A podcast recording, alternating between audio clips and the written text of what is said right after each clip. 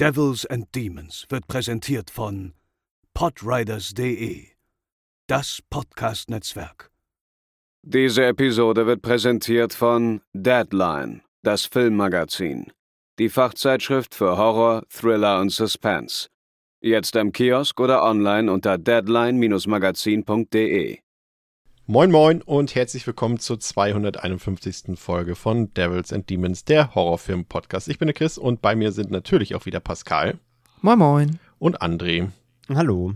Und wir sprechen heute über Clowns. Und die sind ja seit jeher eher zur Belustigung von Menschen da. Doch in der nicht immer ruhmreichen Geschichte dieses Berufsstandes, nenne ich es mal, gab es auch ein paar reale und fiktive Ausnahmen von dieser Regel. Wenn ich da so an John Wayne Gacy denke, an Pennywise, an Ronald McDonald und zu guter Letzt natürlich auch an Art the Clown. Und letzterem und seiner Terrifier-Reihe und dem ganzen Hype drumherum wollen wir uns heute widmen. Und los geht's nach dem Jingle.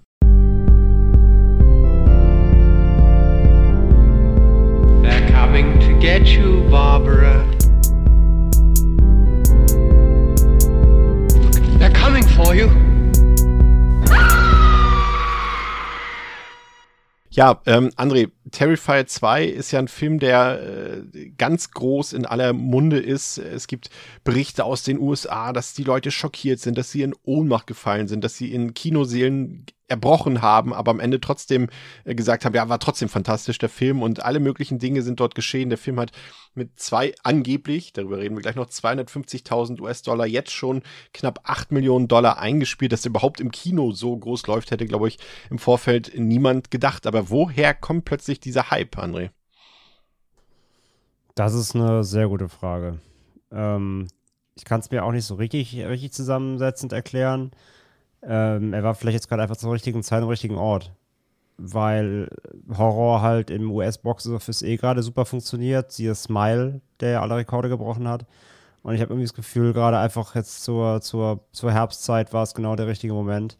Ähm, und der erste hatte ja auch schon so seinen Ruf. Und ja, scheinbar konnten sie darauf einfach so gut aufbauen. Ähm, aber dass sie ihn halt wirklich in auch mainstreamig ja ins Kino bringen konnten USA, äh, das hat ihn dann wahrscheinlich nochmal äh, auf ein ganz neues Level einfach gehoben. Der ist ja letztendlich jetzt, glaube ich, in über 1000 Kinos gestartet, was ja. völlig absurd ist für so einen Film. Mhm.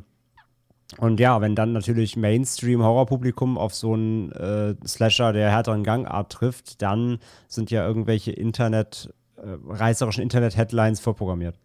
Ja, äh, gerade das bei der Konkurrenz, du hast schon gesagt, Smile äh, lief ja auch äh, als großer äh, Sleeper-Hit in den Kinos, äh, nicht, also nicht nur in den USA, ja, sondern auch bei uns, äh, auch ziemlich erfolgreich.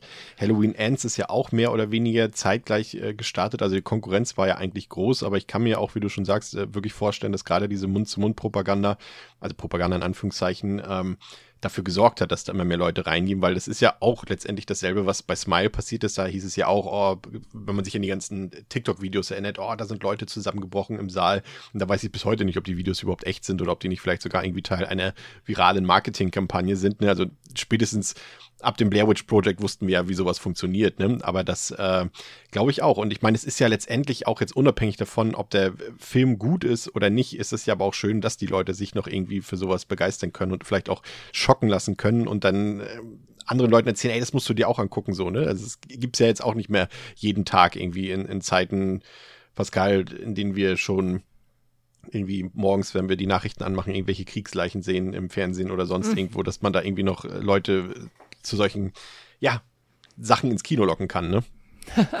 ja, das stimmt mit Sicherheit. Äh, Gerade auch so in der Zeit, wo man einfach so von Content, äh, auch von hochqualitativen Content überflutet wird und es zumindest mir schon des Öfteren so geht, dass ich dann auf manche Tipps, wie im Sinne von, das musst du unbedingt gucken und hier und hast du die Serie gesehen und da der Film und das Spiel, selbst schon immer so ein bisschen einfach nur noch auf Durchzug schalte. Aber ich glaube schon, dass dann nochmal so ein Film wie Terrifier 2, wie du gesagt hast, jetzt mal ganz unabhängig von Qualität, doch einfach trotz der Machart und dem, was im Film passiert, so heraussticht, dass wenn da dann halt auch nur die ersten ins Kino laufen, definitiv danach ein Mitteilungsbedürfnis entstanden ist, das irgendwie gestillt werden muss. Und so kann sich dann halt, ja, so ein Film dann wahrscheinlich doch ziemlich gut wie ein Lauffeuer verbreiten, weil es halt, ja, aus Gründen, auf die wir später eingehen werden, ich möchte jetzt trotzdem einfach mal sagen, ein besonderer Film in, ist, jetzt in unserer heutigen Zeit oder vielleicht auch einfach so im zeitlichen Kontext und in diesem Jahr. Ja, die, der Damien Leone, der ähm, Regisseur und Writer und Produzent und ähm, Special Effects Artist, hat äh, quasi Art, den Clown, also die Figur, bereits 2008 ähm, zum ersten Mal auftreten lassen in einem Kurzfilm. The Ninth Circle heißt der, äh, den Leoni halt eben doch selber geschrieben und gedreht hat. Und er hat das Ganze ein bisschen erweitert, den Kosmos um Art, äh, in seinem Kurzfilm Terrifier aus dem Jahr 2011. Und dieser war dann und äh, ist dann auch einem größeren Publikum zugänglich gewesen, eben Teil von äh, Damien Leonis Halloween-Anthologie All Hallows Eve. Und äh, da spielte Art der Clown, beziehungsweise auch dieser Kurzfilm von 2011, dann 2013 eine noch größere Rolle. Und der kam so gut an beim Publikum, dass Leoni quasi dazu ganz klar motiviert war, hier muss ich jetzt einen Langfilm draus machen. Das könnte tatsächlich mein Durchbruch werden. Aber André, ein Clown ist ja jetzt erstmal für uns Horrorfans in dem Sinne ja eigentlich gar nichts Besonderes. Ne? Ich hatte eingangs ja schon ein paar, sag ich mal, negative Beispiele aus der Realität erwähnt. Ne? John Wayne Gacy ist ja auch sehr häufig verfilmt worden und jeder kennt die Geschichte von dem, von dem Serienkiller, der als Clown verkleidet war. Aber auch in der Filmgeschichte ansonsten, ne? Pennywise ist ja, glaube ich, der Prototyp des Horrorclowns, sage ich mal. Aber auch, ich glaube, war das 2015, als es mal diese, äh, irgendwie so auf den Straßen in den USA und auch in Deutschland diese Horrorclowns gab, vor denen immer gewarnt wurde. Aber warum haben wir Angst vor Clowns, André? Oder warum haben manche Leute Angst vor Clowns? Kannst du dir das, hast du selber Angst vor Clowns? Ähm, nicht Angst, aber ich finde Clowns auch weird. Ich mochte Clowns noch nie, auch als Kind. Ich finde Clowns, meine Mutter hat sich mal als Clown zur Karneval verkleidet, habe ich geheult. Weil ich, weil ich jetzt nicht, ich mag Clowns nicht. So, die, die sind irgendwie, weiß ich nicht, die sollen weggehen. Und es gibt ja auch eine, also es gibt ja eine richtige Clownphobie. Äh, Kulrophobie heißt das ja. Es gibt ja Menschen, die einfach wirklich aktiv Angst vor Clowns haben, ohne ersichtlichen Grund, also wie Angst vor Spinnen eben auch und so weiter. Ähm, und von daher Menschen, die da eh dazu neigen. Und ich meine, wir hatten ja vor ein paar Jahren noch diesen Horror-Clown-Trend, ne, vor allem in den USA. Ähm, dass ja auch zusammen mit, äh, zusammen mit, mit, den, mit dem S-Remake ja auch wieder so ein bisschen hochkam. Ja, also Clowns als Horrorfigur sind ja natürlich nicht überhaupt nichts Neues. Ähm, aber ja, bei vielen, vielen Menschen funktionieren sie halt nachweislich sehr gut. Ja. Was glaubst du, Pascal? Und wie sieht es mit deiner, hast du, hast du eine Abneigung gegenüber Clowns? Oder kannst du dir vorstellen, woher das kommt? Nee, ich habe keine aktive Abneigung. Ich finde sie jetzt manchmal in so einem traditionellen Clown zur Belustigung Kontext oft lame und oder unlustig. Also ist jetzt der klassische Zirkus Clown Humor ist nicht unbedingt immer meiner. Ähm, so die Blume, aber, aus der Wasser kommt, wenn man rauf. Ja, genau, und der Kuchen ins Gesicht und haha, so dieser Slapstick äh, gibt mir nicht so viel. Aber dann wiederum halt im Horror-Kontext funktioniert es für mich dann eigentlich in der Regel schon ziemlich gut, weil du, ähm, ja, Clowns haben halt dieses quasi etwas entrückte Ansicht, die Art und Weise, wie sie halt viel über, ja, für heute ja nochmal besonders quasi dieses mimische, diese Körper, ja, Körpersprache, die sie halt sehr offensiv einsetzen, kann halt dazu dienen, einerseits dann wohl offensichtlich lustig zu sein im Slapstick-Bereich, aber auch sehr unheimlich und ähm, ja, einfach entrückt zu wirken. Und ich glaube, das ist etwas, was die Clowns auch so, ja, gruselig macht. Plus du kannst es ist halt natürlich einfach, es ist ja einfach relativ trivial von einem Make-up, worüber sich ja Clowns auszeichnen, von einem, sagen wir das mal, haben wir bei S perfekt gesehen. Das ist ja ein relativ ikonisches Make-up jetzt schon, was da das, ähm, ja, die neue S-Verfilmung Pennywise aufgesetzt hat. Du kommst halt von einem netten, freundlichen Clown-Make-up sehr schnell zu einem sehr gruseligen Monster-Make-up und hast trotzdem noch so ein bisschen die Clown-Ästhetik drin. Das ist auch, glaube ich, einfach ästhetisch vergleichsweise dankbar umzusetzen. Ja, dann schauen wir uns mal an, wie Damien Leone das ähm, umgesetzt hat in seinem ersten richtigen Terrifier-Spielfilm aus dem Jahre 2016, der dann auch auf den Titel Terrifier hört, also quasi denselben Titel hat wie auch der Kurzfilm aus dem Jahre 2011. Ähm, Pascal, ähm, einmal, ich will nicht sagen kurz, aber äh, fass doch mal bitte halbwegs zusammen, worum es in dem Film geht. Kann auch ein bisschen länger sein. Ja, wird es wahrscheinlich auch. Äh, genau, Inhaltsangabe sponsored bei Chris. Ich bin gespannt. es ist Halloween und die beiden Freundinnen, Tara und Dawn, kommen von einer Kostümparty. Für den kleinen Snack danach gehen die beiden in eine Pizzeria. Sie werden längst beobachtet und verfolgt von Art, dem Clown, der sich ebenfalls einen freien Platz in der schlecht besuchten Pizzeria nimmt. Der Clown redet nicht, macht nur ein paar Grimassen. Immer kann ihm Dawn ein Selfie entlocken. Immerhin. immerhin kann ihm Dawn ein Selfie entlocken, ohne zu ahnen, mit wem genau sie da gerade einen Schnappschuss gemacht hat. Offenbar hat Art mit Fäkalien die Toilette beschmutzt und wird vom Inhaber rausgeworfen.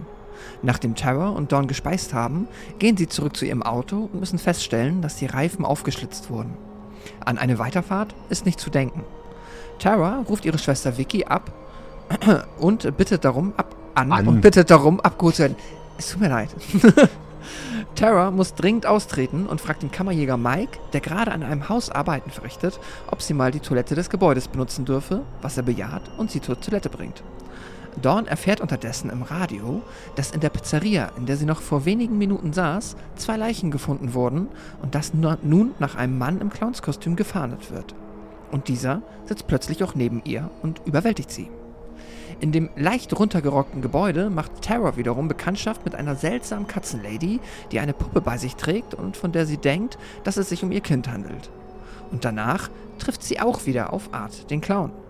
Nachdem es ihr gelingt, sich zunächst erfolgreich vor dem Killer zu verstecken, fängt und verletzt er sie letztlich doch und verschleppt sie in einen Raum und präsentiert ihr ein Geschenk. Ihre Freundin Dawn hängt kopfüber an die Decke des Raums gekettet. Der Clown schnappt sich eine Metallsäge und sägt die junge Frau einmal bestialisch vertikal in der Mitte durch. Tara schafft es zu fliehen, wird aber von Art wieder gefangen und erschossen. Die Katzenlady bekommt dies alles mit und warnt Kammerjäger Mike, doch der glaubt nicht an die Geschichte und verzichtet deshalb auch darauf, Hilfe zu holen. Dafür muss er mit dem Leben bezahlen, nachdem Art ihn mit einem Hammer erschlägt. Nun ist Terras Schwester Vicky angekommen und macht sich auf die Suche. Doch auch sie gerät schnell in die Fänge von Art. Dieser hat inzwischen die Katzenlady getötet und verstümmelt und trägt nun deren Skalp und Brüste an seinem eigenen Körper und macht darin Jagd auf Vicky. Sie muss feststellen, dass sie zu spät kommt und Terra bereits tot ist. Als Art Vicky weiter quälen will, taucht plötzlich Mike auf und teilt ordentlich gegen Art aus. Mike und Vicky gelingt es telefonisch nach Hilfe zu rufen. Doch dann taucht Art wieder auf und tötet auch Mike. Auch Vicky hat keine Chance. So muss die eintreffende Polizei Art dabei beobachten, wie der Clown schon angefangen hat, von Vickys Gesicht zu naschen. Bevor sie ihn überhaupt festnehmen können, erschießt sich Art selbst. Doch, im Leichenschauhaus zeigt sich der farblose Clown lebendiger denn je und tötet direkt mal den Gerichtsmediziner und flieht von der. Ja, und flieht. Ein Jahr später wird die tatsächlich noch lebende Vicky aus dem Krankenhaus entlassen. Ihr Gesicht ist total entstellt. Wir sehen Vicky in einer Talkshow bei der Moderatorin Monica Brown. Dort wird sie als einzige Überlebende des Massakers interviewt und erfährt, dass Art entkommen konnte und noch am Leben ist. Nach dem Interview macht sich Monica am Telefon lustig über das entstellte Gesicht von Vicky und wird daraufhin von dieser getötet. Ja, rein für die Chronologie natürlich. Ich habe jetzt äh, versucht, einen gewissen Spannungsaufbau einzubauen. Der letzte Teil, der ist für diejenigen, die den Film kennen, der es wird am Anfang des Films schon gezeigt, sozusagen. Also wir sehen am Anfang das eigentliche Ende des Films. Ähm, aber es hat hier in der Chronologie ein bisschen mehr Sinn, in Anführungszeichen, gemacht. Ja, ähm, wo fangen wir am besten an? Ich würde mal damit anfangen, dass bei der Geschichte des Films, André, die ja doch, muss man sagen, sehr rudimentär gestaltet ist. Also klar, wir haben es hier mit einem Splatter-Film zu tun und wir sind uns, glaube ich, auch alle einig, dass da jetzt nicht zu erwarten ist, dass wir hier irgendwie der Pate 1 oder 2 aufs äh, Tablett serviert bekommen. Das war mir auch schon klar. Aber das, was jetzt Leone hier mit der Geschichte macht, also er erzählt ja wirklich ein komplett plotloses Konstrukt hier, das war mir ehrlich gesagt dann doch schon viel, viel, viel zu wenig. Vor allem, weil ich meine, erkennen zu können, dass da mehr Potenzial war. Vielleicht doch noch irgendwie ein bisschen was für die Figuren zu erzählen, sie vielleicht auch ein bisschen, ähm, ja, heldenhafter inszenieren zu können. Das heißt, dass ich als, äh, du weißt jetzt, was kommt, als Zuschauer vielleicht auch ein bisschen mehr Empathie und ein bisschen mehr Mitfiebern entwickeln kann. Mm, ja, ich, ich, weiß, ich weiß schon, wo du, wo du hin willst, natürlich. Ähm, Nicht in das Haus, in das Abgewrackte. Ja, die, die Konstellation der Figuren hier ist eh recht schwierig. Ähm, das werden wir nochmal merken, dann, dass das halt zum Beispiel im zweiten Teil auch anders aufgezogen wurde, ganz klar. Ähm, weil halt eine richtige, also die Hauptfigur in, im ersten Terrifier ist eigentlich Art. weil äh, die, die vermeintliche Protagonistin, die du ja hier, hier denkst, äh, ist die Hauptrolle, wird ja einfach dann abgeknallt. So. Und äh, mitten im Film. Und deswegen ver, verschleppt sich ja immer so die, der Hauptfokus immer, immer weiter. Also am Anfang hast du halt die zwei Mädels, aber die sind halt so für ein First Blood Kill sind sie auch viel zu lang dabei eigentlich. Ne? Also die Zersäg-Szene kommt zwar relativ zügig, aber die Freundin lebt ja dann auch noch, äh, doch eine, eine, ganze Weile weiter. Aber das sind eigentlich nur die beiden First Blood Kills, bevor er dann später ähm, zum einen diese crazy, crazy Puppen-Lady dann noch dabei ist, aber vor allem eben die ähm, Dame, die dann später eben noch dazu kommt, äh, von, von außerhalb eben. Also es verschiebt sich ständig der Fokus der Hauptfigur und ich finde deswegen allein hast du ganz große Probleme bei Terrifier 1 sich mit irgendwem zu identifizieren, denn mit Art ist es nicht im besten Falle. also wer sich mit Art identifiziert, hm, okay euch muss ich nicht nachts begegnen. Ähm, aber eine Hauptfigur auszumachen ist halt ganz schwierig. Und dadurch hast du auch kein wirkliches Mitgefühl, weil du hast keine Zeit, jemanden kennenzulernen. Und deswegen äh, tun dir auch die, die Morde so bestialisch und, und, und hart sie teilweise sind, nicht irgendwie leid oder so, sondern ja, äh, ich gucke dann in Terrifier halt dann automatisch mehr einfach wieder wirklich nur so als simplen Slasher, wo mir alles egal ist, äh, gib mir Effekte, das war's weil du keine richtige Bezugsperson hast, beziehungsweise, ich glaube, die Figur, die am längsten im Film vorkommt, ist halt dieser, dieser Insektenvernichtungstyp. Und der hat ja überhaupt keinen, keinen, der ist ja kein Aushängeschild für den Film als Charakter oder so. Also das, das, das Problem sehe ich definitiv, dass du bei Terrifier 1 ganz lange ein Problem damit hast, oder eigentlich überhaupt generell durchgehend ein Problem damit hast, ähm, dich mit irgendwem zu identifizieren. Äh, damit der Podcast hier nicht so plotlos bleibt wie Terrifier 1, hole ich natürlich noch die Fakten zum Film kurz nach, bevor äh, Pascal dran ist. Also der Film, also Terrifier 1 hat auf Letterboxd aktuell eine 2,7 von 5, auf der IMDb eine 5,6 von 10, hat rund 35.000 Dollar gekostet. Der Film hat in Deutschland keine Freigabe bekommen in seiner ungekürzten Version. Es gibt eine 18er und eine 16er Version, die sind aber wirklich, und dann nochmal die ausdrückliche Warnung, weil der Film auch aktuell sehr häufig bei Amazon Prime zum Beispiel im Angebot ist. Diese Versionen sind wirklich unguckbar für das, was die Filme darstellen sollen. Ähm, 84 Minuten geht der Film an sich und wenn ihr den Film ungekürzt sehen wollt, es gibt neben des Media Media Books, es gibt eine Emery von denen, aber den Film kann man auch günstig in UK oder in Italien schießen. Also ihr kommt da schon auch dran, ohne dass ihr euch diese ja, furchtbar gekürzten ähm, Versionen angucken müsst. Ja, äh, Pascal, würdest du uns da zustimmen? Mit den Aussagen äh, von mir und von André, dass das vielleicht ein bisschen wenig auf der Skriptseite ist, was uns hier geboten wird, was irgendwie uns vielleicht auch ein bisschen abseits der Kills gefallen könnte. Auf der Plotlosigkeitsskala meinst du? Ja. ja. Ja, klar. Ähm, der Film, äh, finde ich schon, hätte da noch Potenzial gehabt, es ein bisschen angenehmer am Anfang zu gestalten und dann halt auch einem einfach mehr Zeit zu bieten, sich dann mit den Figuren zu identifizieren. Aber das ist halt, das Ding ist halt, bei einem Slasher bin ich jetzt ja halt per se, äh, ist es dann hier meistens halt der, oder oft genug, auch bei einem, der mir gefällt, dann der Aufhänger im Sinne von, eine Gruppe möchte irgendwo in ein Ferienhaus oder was weiß ich und ab dem Zeitpunkt ist es dann Killer gegen Gejagte. Das ist alles ähm, cool. Hier ist es halt tatsächlich ein bisschen traurig, finde ich, dass wir halt quasi so äh, im Aftermath unterwegs sind. So, wir, kommen von einer Halloween-Party und die Reise geht nach Hause und quasi da werden, werden unsere Figuren unterbrochen und dann quasi äh, in dieses Killer-Szenario geworfen. Da hätte mir, ich glaube, am Anfang hätte dem Film ein bisschen mehr gut getan, auf der Ebene im Sinne von Figuren etablieren, vielleicht nochmal die auf der Party mehr zeigen oder überhaupt zeigen und äh, ja, da so ein bisschen mehr zu bieten. Andererseits, und das ist, glaube ich, halt auch wahrscheinlich oder ich könnte mir vorstellen, dass das einer der Gründe ist, warum wir das halt eben nicht haben.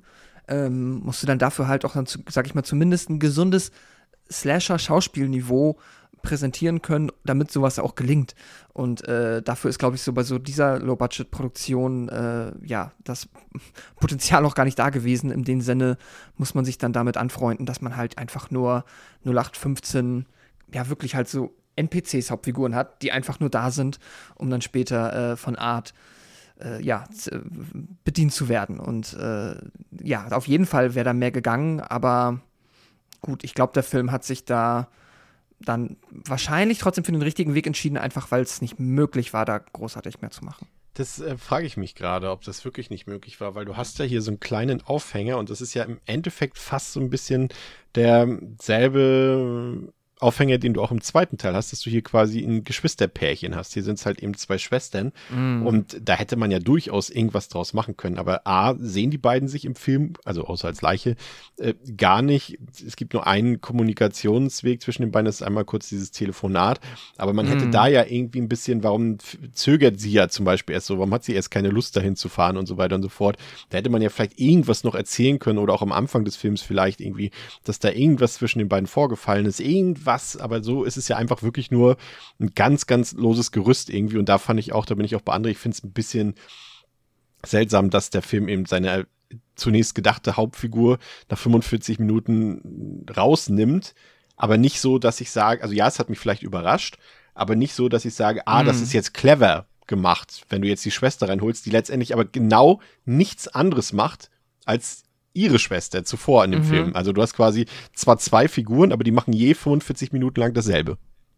Ja, also der, der Film springt da wirklich, glaube ich, nicht höher, als es minimal muss, um für das, was er zeigen möchte, die Szenerie zu ebnen. Also im Sinne von, wir brauchen einfach, also klar, es, es, es wäre viel cooler, wenn der Film noch viel mehr mit den Figuren macht, dass du auf einem ganz anderen Level Empathie für die empfindest und halt mitfieberst. Stattdessen musst du hier wirklich mit dem einfach nur, das sind Menschen, die du halt unter, also quasi die Basis-Empathie, die ich für andere Menschen empfinde, dass ich nicht möchte, dass sie sterben, die muss reichen, um hier für einen minimalen Nervenkitzel zu sorgen. Ansonsten geht es dann, denke ich, einfach darum, dass Art seinen Spaß hat und ähm, ja, also dass das besser hätte gelöst werden können und auf eine Million Arten äh, qualitativ hochwertiger und auch so, dass sich das nach mehr Fleisch anfühlt. Hundertprozentig bin ich komplett bei euch. Aber ich hatte nicht das Gefühl, dass es versucht wurde und es ist gescheitert. Ich habe das Gefühl, wenn ich den Film gucke, dass sich absichtlich dagegen entschieden wurde. Ja, mit Sicherheit, mit Sicherheit. Ähm, dann sind da andere natürlich noch so ein paar, wir haben sie schon erwähnt, so ein paar Nebenfiguren drin, bei der, bei denen ich mich besonders negativ so ein bisschen an der Katzenlady gerieben habe, die ich irgendwie komplett unnötig für den Film fand, weil sie irgendwie auch so, ein, so eine, ja, ich fand sie komplett deplatziert einfach. Also ich, ich glaube, es wurde ja versucht, irgendwas mit ihr zu erzählen. Das ist ja auch äh, noch der Moment, wo man vielleicht denken könnte, dass Art vielleicht eine gewisse doch eine gewisse Empathie hat, zumindest für so eine Person wie die Katzenlady eben, ne, die ja auch doch ihn in den Arm nimmt und so weiter. Und äh, wir sehen ja dann, dass er doch keinerlei äh, gutes Herz oder irgendwas in sich hat, äh, außer seinen, seinen grenzenlosen Sadismus dort. Ähm, das sollte, glaube ich, letztendlich ihre Rolle darstellen, ne? dass man sagen könnte, okay, die, die verbringt da auch schon so viel Zeit, die wird er bestimmt nicht umbringen und dann rennt er mit ihrem Skype und mit ihren abgeschnittenen Busten quasi durch die Gegend, was ihn einfach nochmal noch mal ein bisschen fieser macht, als er ohnehin schon ist. Aber das waren so ein paar Elemente, die mich irgendwie gestört haben. Ich hatte auch das Gefühl, dass sie wirklich auch nur dazu da waren, um den Film irgendwie zu strecken, halbwegs auf Länge. Ja, also die, diese Cat Lady, die, äh, Cat Lady ist ja schon, die, die, ähm, die Baby Lady, Puppen Lady, die ist, finde ich, sowieso der größte Störfaktor am Film. Ähm, die macht halt, also wie du schon sagst, sie versuchen damit was zu erzählen, aber es klappt halt nicht. Sie wollen halt ähm, mit, mit ihr so den, den, äh, ja, ich will es jetzt gar nicht irgendwie, also es ist ja kein Twist oder ähm, den Moment halt hervorstechen lassen, wie abartig und ja, herzlos, wie du schon sagst, Art halt wirklich ist und so. Aber das, also das habe ich ja vorher auch schon erfahren. Also spätestens nachdem man die in der Mitte durchsägt, äh, glaube ich, nicht mehr im Film, dass er irgendwie noch ein Herz hat oder irgendwie rational denkt. Ähm, deswegen fand ich diese Szene, wo er so, ja, man denkt schon fast, so Gott, er kriegt irgendwie, also er, sie hat so Muttergefühle für ihn und er ist ja nur ein missverstandener Typ, der auch nur Liebe braucht oder so. Ähm, wird ja ganz kurz versucht und dann ja ad absurdum geführt, wie du schon sagst, dass man dann eben danach das Ergebnis sieht, wie er sie dann natürlich dann auch äh, gekillt hat und zwar auch äh, sehr, sehr derbe.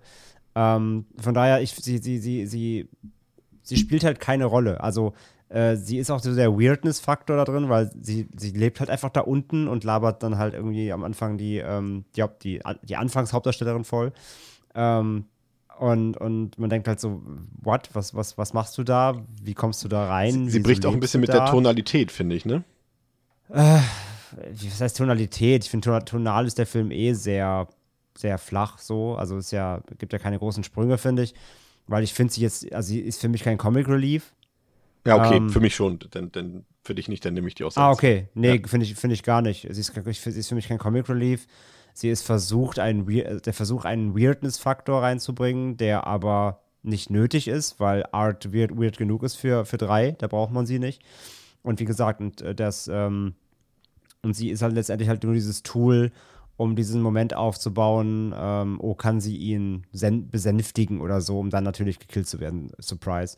Und das funktioniert halt auch nur so semi, beziehungsweise gar nicht. Also den Charakter kannst du komplett aus dem Film nehmen und dir fehlt halt nichts. Von daher finde ich die leider auch wirklich äh, unnötig und dafür, dass sie dann doch relativ viele Szenen hat und auch wieder Zeit raubt, ähm, beziehungsweise ja, die, diese sehr kurze, eh schon sehr kurze Laufzeit äh, auch wieder so ein bisschen dröger macht, finde ich sie sehr unnötig.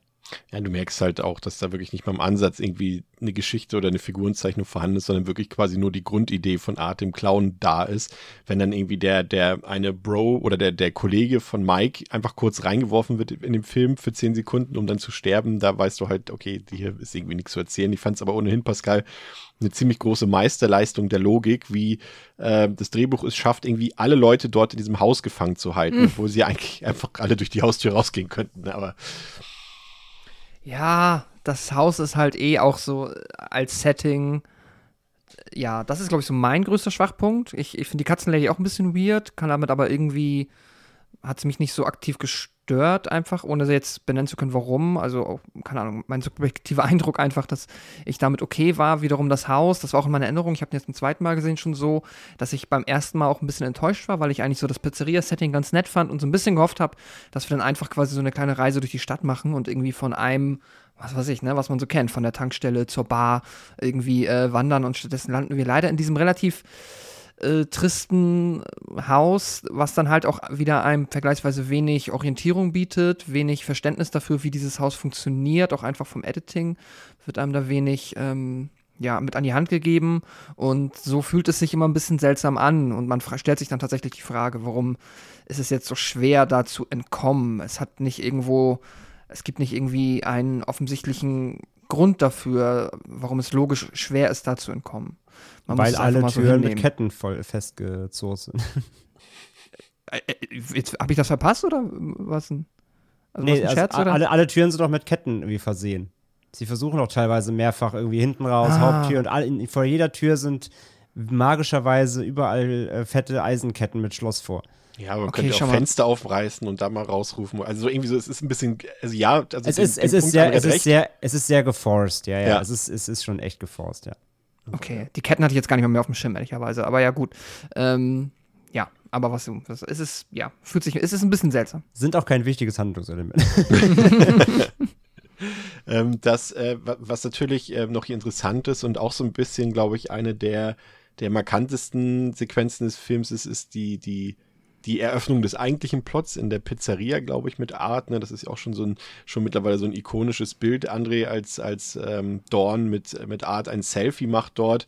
Ähm, und diese, diese, ja, halt der ganze Aufbau dort der Szene, es ist ja schon ein bisschen markant geworden. Für mich äh, ist es aber auch gleichzeitig bei all, ja, ich fand es auch witzig mit dem Selfie, aber bei allem, ähm, was diese Szene vielleicht auszeichnen mag, ist es für mich hier am offensichtlichsten, was so ein bisschen falsch läuft an der Gestaltung des Films, weil diese eine der wenigen Szenen ist, die ja doch ein bisschen dialoglastiger ist. Ne? Da, die beiden Mädels reden miteinander, sie reden mit Art, äh, dann die beiden ähm, Angestellten aus der Pizzeria unterhalten sich gegenseitig, unterhalten sich mit den Mädchen. Und ich finde, das ist so unfassbar undynamisch, wie das gestaltet ist, so was Editing, Musik, äh, Dialogführung und, und einfach so diese Szenenstruktur angeht. Gerade so Dialogszenen sind, glaube ich, nicht das erwarte ich vielleicht auch gar nicht, aber mich stört es im Endeffekt trotzdem, wenn ich den Film gucke, ähm, sind nicht unbedingt äh, Damien Leonis Stärke. Also ich finde es immer ultra langweilig. Das gibt es auch im zweiten Teil später schon mal ähm, als, als Querverweis, als die Familie dort am Armutstisch sitzt und sich unterhält oder da durch die Küche läuft und sich unterhält. Und das kann er auf Teufel komm raus nicht. Das ist so schlecht inszeniert, dass ich da echt sauer werde dabei. Und, und wenn die Leute sich mal unterhalten in dem Film, äh, das habe ich mir auch aufgeschrieben, ich glaube, der beste Satz war von ähm, Tara, als sie sagt, scheiße, ich muss pissen. Und das war so ungefähr das Niveau des Films in dieser Hinsicht. Ja, das Ding ist halt, ähm, er schreibt halt wieder, er ist so ein Typ, der schreibt halt Drehbuchdialoge, so wie man sie halt aufschreibt, ne? Aber nicht wie sie halt ähm, smooth und, und realistisch klingen. Und dann ist es ja umso mehr die Aufgabe von DarstellerInnen, ähm, die dann eben organisch rüberzubringen. Und das sind halt mal auch nicht die besten. Und das zusammen gibt dann die Dialoge, die man halt im Film hört. Ähm, das stimmt, also auf jeden Fall. Das ist alles ziemlich hölzern und sehr, sehr platt auch hier. Ähm, aber auch da halt, also klar kann man das ankreiden. Stört mich das jetzt unbedingt in Terrifier? Nein, weil es halt auch wieder recht schnell klar ist, dass auch Dialoge nur zweckmäßig sind. sehr zweckmäßig. Ähm, von daher kann ich dann irgendwie dann doch das auch, oder nehme es als dieses Trashige hin, was es halt ist. Und er versucht dann eher das, das, das aufzusaugen, was er an Bildsprache mitbringt. Da finde ich die Diner-Szene echt an sich gar nicht so schlecht. Also, ne, mit dem, mit dem Selfie und so. Und halt, ich, ich, ich mag ja, wie Art einfach immer, immer starrt so, weil ich das schon creepy finde. Und wie er dann einfach so random in dieser Pizzeria sitzt. Natürlich kommt wieder der, der Besitzer, mault ihn an, er reagiert halt null. Und, ähm, und das, ich meine, du musst ja auch dich rein, also mal reinversetzen. Die sitzen da und da kommt so ein creepy Dude rein im Clownskostüm und starte ich einfach so zehn Minuten an. Ich finde das schon irgendwie ganz, äh, ganz unangenehm und das sieht man ihr auch an, dass es unangenehm für sie ist. Und ähm, auch mit diesem, also es ist ja auch wieder dieser, dieser, der, der zieht, der zieht sich ja wortwörtlich durch die ganze Reihe, beziehungsweise auch den Kurzfilm davor, mit seinem, mit seinem schwarzen Müllsack, ne? Und, und da finde ja. ich ja immer, dass, dass, dass so Art mit diesem Müllsack ist schon irgendwie so eine geile Kombination. Das klingt halt schon wie so eine, so eine Urban Legend oder wie so eine Creepypasta halt. Ne? Da, da zieht ein Clown mit einem Müllsack voller wahrscheinlich Leichenteile durch die, durch die, durch die Hood so. Ähm, das, das, das mag ich schon ganz gerne. Und das fragt sie sich ja auch, ne? was mag wohl in dem Sack sein und so. Und auch das gesprochen, so, das wird halt aufgesagt, ne? als wenn du das halt aufschreibst. So. Gebe ich dir vollkommen recht. Aber das Szenario so in dieser Pizzeria da als Auftakt finde ich eigentlich ganz, äh, ganz stimmig, sag ich mal. Es ist ja auch so ein bisschen sein. Also der Müllsack, also ich mag den persönlich nicht also wenn man ihn natürlich als das betrachtet, was er ist, es ist ja letztendlich seine Trickkiste, ne? Also quasi dort ein Clown würde normalerweise in seinem Sack halt, ähm, äh, was Pascal, was wir vorhin schon gesagt haben, die Blume haben, aus der Wasser spritzt oder die Tröte ja. oder irgendwie sowas, ne? Und bei ihm ist es halt äh, ein Müllsack, in dem halt seine Mordinstrumente alle drin sind. Also irgendwie gleichzeitig ikonisch, aber gleichzeitig finde ich es halt doof, dass er das die ganze Zeit hinter sich herziehen muss, so ein bisschen. Aber wie gesagt, über, über seine äh, Präsenz äh, können wir gleich noch ein bisschen reden. Ähm, was mich ein bisschen doch irritiert hat, ich habe den Film jetzt, glaube ich, das vierte Mal, oder das dritte oder vierte Mal geguckt. Und mir ist es noch nie so extrem aufgefallen wie jetzt äh, bei der Sichtung jetzt äh, direkt vor dem Podcast, vor der Aufnahme, die, dass die zweite Filmhälfte sich unfassbar zieht.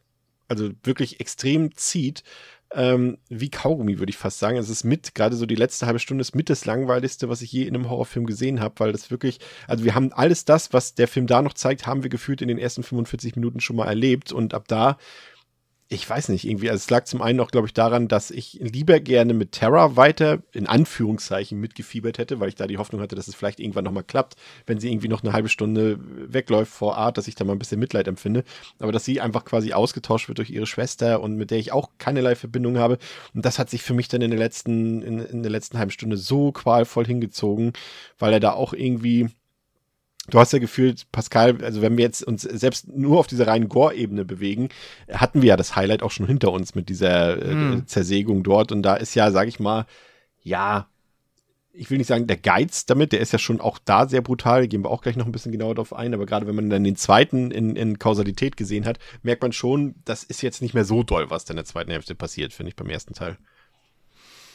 Ja, ja, das stimmt schon. Das ähm, ist halt auch ähm, dieses Haus, ne? Das ist halt auch ein bisschen schuld, das hast du ja vorhin das auch schon. Das ist es halt, das ja. ist, äh, genau, also normalerweise hättest du dann nach diesem Highlight irgendwo einen Wechsel des Settings oder des Schauplatzes und ähm, ja, dadurch alleine schon mal wieder eine Ab Abwechslung. Und das ist halt, wie gesagt, mein Problem auch, dass wir halt ständig einfach nur in diesen grauen Wänden da irgendwie unterwegs sind, bis es dann halt zum Finale, Finale kommt. Aber ja, das macht es nicht aufregender. Ähm, ich glaube, ich habe jetzt das nicht so extrem empfunden, weil er ist halt 84 Minuten lang. Ich weiß, dass es sich wahrscheinlich, oder du meinst ja auch schon mal, dass es sich für dich halt trotzdem wesentlich länger angefühlt hat. Kann ich nachvollziehen, aber für mich ging es dann trotzdem noch. Ich fand ihn jetzt, also ich hatte nicht aktiv das Gefühl, dass er mich extrem langweilt. Mhm. Ähm, wenn er jetzt noch länger gewesen wäre, dann wäre es definitiv dazu gekommen. Es ging jetzt, aber definitiv ist das ähm, nicht die, also es ist schon, also äh, er darf auch maximal wirklich, also mit diesem mo monothematischen Drehbuch und dem, was er halt einem zeigen will. Der Film ist relativ schnell auserzählt, hat auf Figurenebene dann nicht mehr viel zu bieten, hat irgendwie äh, audiovisuell, was die Settings angeht, keine Abwechslung. Es ist ganz hart an der Grenze für mich, aber ich kann vollkommen nachvollziehen, wenn äh, das für Mensch, viele Menschen an der Stelle schon überstrapaziert, dass wir halt einfach nur in diesem, in diesem Haus unterwegs sind und ja, da dann halt auch nichts Neues mehr passiert, sondern halt einfach immer das Gleiche. Man merkt auch, wenn man die, die Interviews mit Leone liest, dass er auch ganz klar sagt, dass wirklich dieser erste Teil wirklich ein Showcase für Art ist und äh, nichts anderes irgendwie noch erzählen sollte oder irgendwas unter Beweis stellen wollte. Er wollte einfach nur quasi zeigen, guck mal, ich habe hier einen geilen Killer an Bord, geile Effekte, gib mir mal mehr Geld, dann mache ich hier was Größeres draus. So, und das hat er letztendlich auch umgesetzt mit äh, Teil 2, auf den wir später zu sprechen kommen.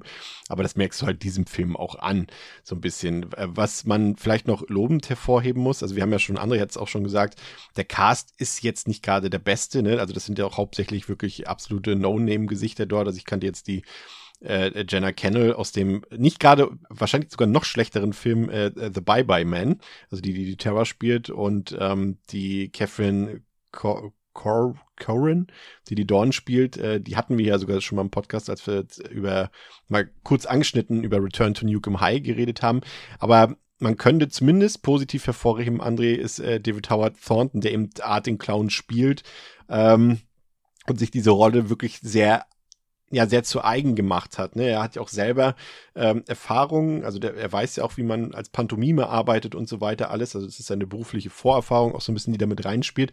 Aber das, wenn er da so sitzt, zum Beispiel in, dem, in der Pizzeria und so winkt, ne, so schon fast ein bisschen charmant ähm, und und und äh, wenn er starrt und solche Sachen, das macht er schon wirklich gut. Ne? Also das kann man nicht anders sagen. Das ist ja das, was ich eben meinte. Also diese diese Präsenz von ihm und diese Figur, die er ist, die, diese, wir hatten jede, so, jede, jede, creepy äh, Lagerfeuer-Story reinpassen würde, so, die mag ich halt sehr. Und genau, seine, ich mag seine, seine, seine Ausdrucksweise, gerade auch eben, also optisch natürlich, er redet ja nicht, aber seine, seine Präsenz und wie er sich eben, ähm, wie er sich gibt, wie er, was er für, für Moves einsetzt, um sich irgendwie, um sich Ausdruck zu verleihen, ähm, das mag ich total. Und da kommen wir in Teil 2 nochmal drauf, wo sie es, finde ich, noch besser gemacht haben. Ähm, äh, auch dieses Spielerische, was er hat. Ne? Das kommt, finde ich, im ersten noch nicht ganz so raus. Es hat so Ansätze davon. Und ich finde halt, der, der, der Darsteller eben von Art macht das auch wirklich gut. Ähm, diese ganze, ja, pantomimenhafte Darstellung. Ähm, das mag ich total gerne. Und halt dieses fiese Grinsen und dieses Starren, dieses, ja, wie gesagt, dieses leicht verspielte. Ähm, was sich ja dann auch in die Kills halt überträgt, ne? Also er hat ja einfach mal einen Höllenspaß bei all, bei, beim Morden so und wie ein Clown halt Spaß hat, aber eigentlich bei anderen Dingen. Und ich finde, das, das macht den Charakter schon extrem aus so. Und das macht ihn auch so ein bisschen unique dann in seinem Sein. Also klar, auch ein, auch ein Pennywise hat diese, hat diese Art und Weise, aber ein Pennywise zersägt halt keine Leute in der Mitte durch. Ne? So. Er ist ja so ein bisschen auch der Anti-Pennywise, ne? Also Pennywise redet ja auch relativ viel. Hier Art ist stumm, Pennywise ja. ist, ist farbenfroh, er hier ist komplett schwarz und weiß, ne? Also es ist schon quasi so ein bisschen die Gegenthese zu, zu Pennywise, ja. Ja, ja, genau. Und also das, das finde ich sind schon auf jeden Fall mit die, die stärksten Eigenschaften ähm, des, also der, des Films auch einfach durch diese Figur. Also hätte, hätte, hätte die die nicht und wäre das nicht so stimmig mit Art, dann wird da halt, ähm, weiß ich nicht, das ganze Konzept natürlich weg einfach irgendwie. Und ähm, ja, aber für mich funktioniert das sehr gut. Es gibt eine Sache, die mich an Art allerdings stört, und das ist äh, sehr subjektiv, muss ich an der Stelle sagen. Das ist zum einen die Statur von ihm, weil, ja, wenn man sich so die ersten beiden Teile so betrachtet, ich, ja, wir, wir, erfahren ja später, dass er ja eh ein übernatürliches Wesen ist und dadurch äh, kann man das dann auch relativ rasch ja auch schon so ein bisschen erklären, aber er ist eben nicht so ein Hühne wie jetzt irgendwie Michael Myers oder wie Jason Voorhees oder sowas, die halt auch körperlich einfach ihren Opfern meilenweit überlegen sind und oder Victor Crowley von mir aus auch. Ähm, er ist ja Art eher so ein bisschen auf der Freddy-Ebene so ein bisschen, ne? André hat schon gesagt, so ein bisschen spielerisch unterwegs und und ähm, aber Freddy ist eben ein Traumwesen und das ist nochmal irgendwie was anderes. Und irgendwie kam ich damit nicht klar. Mir hat so ein bisschen die Vorstellung davon gefehlt, wie Art, und das zeigt der Film ja zum Glück auch größtenteils nie, wie er irgendwie seine Opfer sich aussucht, wie er sie beobachtet mhm. irgendwie oder wie er sie verfolgt, weil einfach seine also er ist halt ein ganz dünner Hänfling, ne? Also gerade auch im zweiten Teil, wo wir ihn ja sogar mal nackt sehen. Äh, also da siehst du das ja auch, dass er jetzt ja theoretisch eigentlich fast, zumindest seinen männlichen Opfern in allen Filmen eigentlich unterlegen sein müsste. Und mir hat er so ein bisschen einfach die Vorstellung dafür geführt, dass er das wirklich alles durchführen kann, mhm. was er dort durchführt. Und auch gerade auch mit seiner, er ist wie gesagt ja auch nicht besonders muskulös, einen menschlichen Körper durchzusägen und sowas alles in der Geschwindigkeit. Also es wirkte für mich irgendwie nicht ganz stimmig, muss ich gestehen. Aber wie gesagt, das ist natürlich ein sehr subjektiver Eindruck, Pascal weil das äh, kann man auch sagen, ja und ist egal. Ne? Würde ich jetzt auch genauso mhm. verstehen, wenn man das sagt. Ja, ist auch, glaube ich, ähm, einfach etwas, was man, ja, was sich da einfach rausgenommen wurde, was für mich funktioniert hat.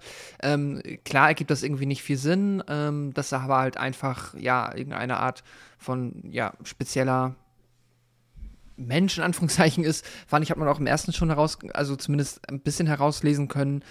Äh, ich finde halt die Statur, so von Art und Weise, sie passt zu ihm. Ich habe so, also ich mag Art in der Art und Weise, wie er dargestellt wird, einfach darüber, dass er halt, er wirkt halt einfach wie ein richtig fieser, ekliger, unangenehmer Bastard. So. Also er ist so richtig so super ätzend. Ich habe nie das Gefühl, was man manchmal ja auch ähm, bei, oder zumindest ich mal bei den von dir eben schon genannten, halt, äh, ja, ikonischen Slasher- Mördern oder Monstern hat, dass man auch manchmal denkt, ah fuck, jetzt kommt irgendwie das erste Mal ist äh, Michael Myers oder Jason irgendwie im Film. Du siehst die nach 20 Minuten zum ersten Mal und hast gleich so eine Gänsehaut und denkst, ah cool, ich weiß, dass du der Böse bist, aber ich finde einfach so geil, dich zu sehen und da hat man hat trotzdem so eine gewisse Ehrfurcht und mag ja die Figur. So, wir mögen ja Michael Myers trotz allem, auch wenn er schlimme Dinge tut. Aber ich würde Art, glaube ich, also manchmal ist er ein bisschen finde ich ihn schon so ein bisschen witzig in seinen quatschigen Momenten, aber ich finde ihn eigentlich nur richtig ätzend. Das funktioniert auch, aber es gibt mir halt null diesen, äh, er hat für mich keine Coolness. Er ist für mich einfach nur eine sehr, sehr gute Inkarnation eines richtig ekligen, dreckigen Bastards. So. Was, was mir äh, hier an seine, ähm, eine der wenigen Sachen, die mir am ersten Teil tatsächlich besser gefallen haben als im zweiten, ist die Tatsache, dass er hier noch so für so ein paar Jumpscares in der Art sorgt. Also er ist einfach manchmal da in manchen Szenen. Ihr erinnert euch daran, als Dorn im Auto sitzt und, und das Radio hört und auf einmal sitzt er bei ihr auf dem Beifahrersitz und sowas. Und das mhm. finde ich tatsächlich ein bisschen interessanter als diese extreme Omnipräsenz, die er im zweiten Teil hat, wo wir ihn ja wirklich fast genauso oft on-screen sehen wie jetzt Sienna zum Beispiel. Und das ist, finde ich, im ersten Teil noch nicht der Fall. Da hat er für mich noch so ein bisschen, diese Mystik ist dann noch ein bisschen mehr vorhanden, finde ich, weil er eben äh, da noch ein bisschen, am, auch wenn wir es wirklich nicht sehen, aber am Stalken ist und dann auf einmal mal hinterm Auto auftaucht oder so, als auch, äh, glaube ich, Terra, glaube ich, in die, in die Achillessehne reinschneidet, als auf einmal da im Auto sitzt und so weiter. Und das fand ich ein bisschen, das hätte ich mir vom zweiten Teil auch ein bisschen mehr gewünscht irgendwie. Und äh, ja, weiß ich nicht, das hatte für mich ein bisschen mehr noch Spa ja, Spannung wäre jetzt übertrieben, aber das fand ich, fand ich irgendwie ein bisschen cool am ersten Teil. Das haben sie ja da halt. Also natürlich weiß Leone, die Leute wollen Art sehen, ne? Deswegen ist es halt so, dass im zweiten Teil auch deutlich mhm. länger und umfangreicher zu sehen ist. Ähm, vielleicht noch mal ein bisschen ähm, noch mal auf die auf die die Visuals des Films einzugehen. Ähm, ja, also es ist natürlich kein Geheimnis, André, dass der Film niedriges Budget hat. Wir haben es gesagt, 35.000 Dollar. Das ist noch mal irgendwie ja ein Fünftel oder so vom vom zweiten Teil. Äh, da ist natürlich klar, dass du da letztendlich nicht viel mehr rausholen kannst als vielleicht das das das absolute Basic.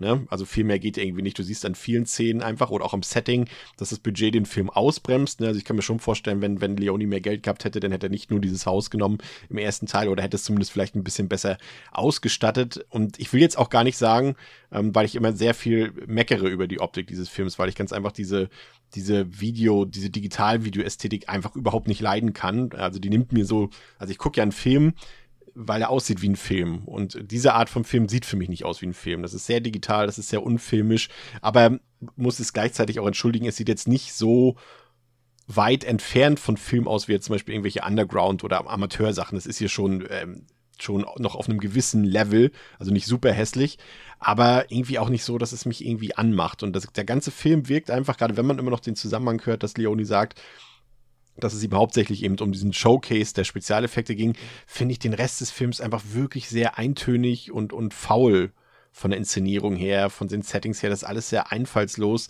Und es ist eben auch diese, ich hatte es vorhin schon mal gesagt, diese Dynamik, die mir einfach komplett abhanden kommt, weil man irgendwie auch immer nicht, für mich den Schnitt irgendwie auch immer an falschen Punkten setzt. Also an manchen Szenen kommt er zu oft, an manchen Stellen, wo man viel hätte schneiden können, kommt es gar nicht. Und ich habe nie, fassen wir es mal anders zusammen, ich habe nie das Gefühl gehabt, André, äh, zu sagen, Mann, das ist jetzt aber mal ein geiler Shot oder wow, das haben die ja klasse inszeniert so. Und das ist so das, was mir hier so ein bisschen fehlt. Und da habe ich schon Filme gesehen, die jetzt auch nicht viel teurer waren, bei denen ich das gedacht habe.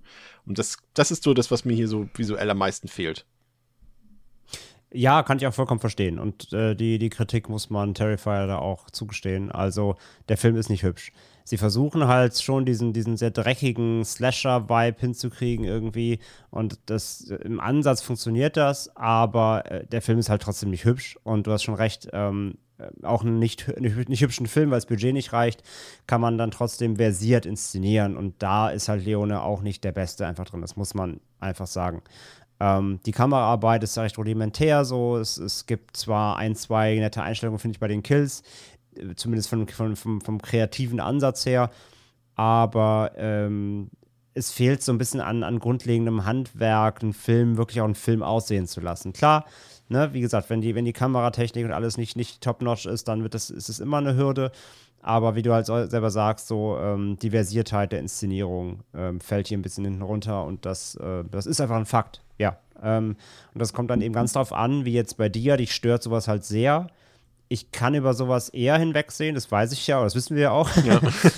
ähm, genau, also der ist ja, der ist, der ist ja Inszenierung extrem wichtig. Ich kann bei solchen Filmen wie dem Terrifier, der mir dann irgendwie spätestens ab der Hälfte des Films auch vermittelt, irgendwie, ähm, was er mir denn geben will, äh, kann ich dann irgendwann auch sagen, ja, okay, habe ich jetzt geschluckt, der Film hat diesen Look, mehr kann ich da auch nicht erwarten.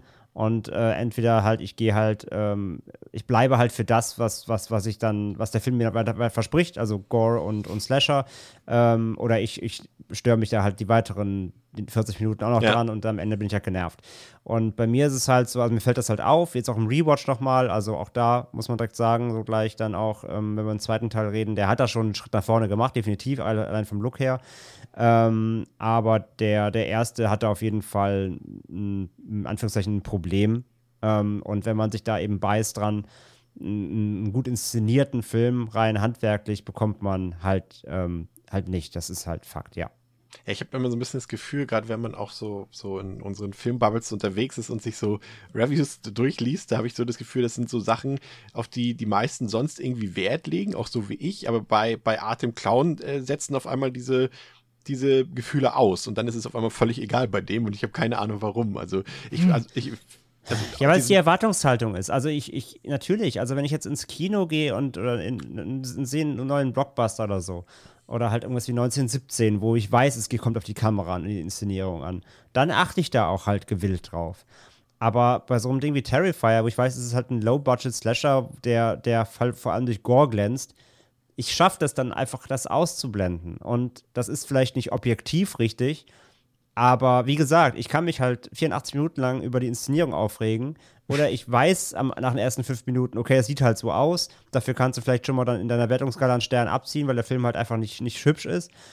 Aber dann gucke ich mal, was der Rest mir bietet. Ähm, aber wenn man das halt einfach natürlich objektiv auf jeden Film gleich legt, dann, dann, dann klar kann man drauf rumtrampeln. Aber ich vergleiche ja eben natürlich jetzt nicht irgendwie einen. Ähm, ein Barbarian jetzt auch zum Beispiel oder so oder äh, ja, mit, mit was wie Terrifier, weil es einfach zwei unterschiedliche Budgetwelten sind. Oder ich vergleiche natürlich auch nicht sowas wie ein AAA äh, wie Mission Impossible 7 mit, mit Terrifier, ja. Ähm, so, das ist einfach persönliches Empfinden, wie gesagt. Klar, wenn man, wenn man einfach die, die Kritik-Schablone auf alles legt oder auf, auf alle Filme gleich anwendet, dann musst du Terrifier für den Look und die ganze, das ganze Handwerk zerlegen. Ähm, aber ich persönlich sage dann, okay, sieht scheiße aus oder sieht nicht, nicht, so, nicht, nicht versiert genug aus. Ähm, Habe ich einmal geschluckt. Ähm, gibt halt am Ende Abzüge der B-Note, aber den Rest kann ich trotzdem irgendwie genießen. So, das ist mein, der Unterschied. Also ich, ich habe auch den Versuch, so einen Oldschool-Slasher zu drehen, auch wirklich in allen Ehren, aber ich finde, und, und da kommt jetzt das zweite Problem, äh, große für mich, ähm, auf dem Film zu, das ist die Kombination. Das ist das eine ist natürlich die, die Visualisierung, aber damit einhergehend ist es letztendlich auch die Spannung, die Atmosphäre und, und, und die für mich in diesem Film überhaupt nicht vorhanden ist. Und da sind wir jetzt wieder beim Budgetvergleich. Ähm, guck dir, ich weiß, ist vielleicht ein fieser Vergleich, aber letztendlich ist es auch ein Low-Budget-Film gewesen. Und äh, nehmen wir Halloween. Ich weiß, das ist jetzt völlig deplatziert vielleicht, aber es ist halt ein Slasher. Und äh, Carpenter hat es geschafft, mit, mit einem auch sehr geringen Budget einfach zu schaffen, eine Spannung, eine Atmosphäre, die auch irgendwie über 40 Jahre später noch bestens funktioniert, äh, zu schaffen. Und das schafft zum Beispiel ein Terrifier nicht mal im Ansatz. Und ja, ich verstehe auch, Leone wollte sicherlich auch vielleicht gar keinen, aber ihr wollt mir doch nicht erzählen, dass er es nicht wenigstens versucht hat oder nicht im Kopf hatte, einen spannenden Slasher zu erzählen. Also wenn ich, also ich kann mir nicht vorstellen, dass er jetzt wirklich nur im Kopf hatte, ja, ich mache jetzt mal eine geile Gewaltszene, über die wir gleich noch reden.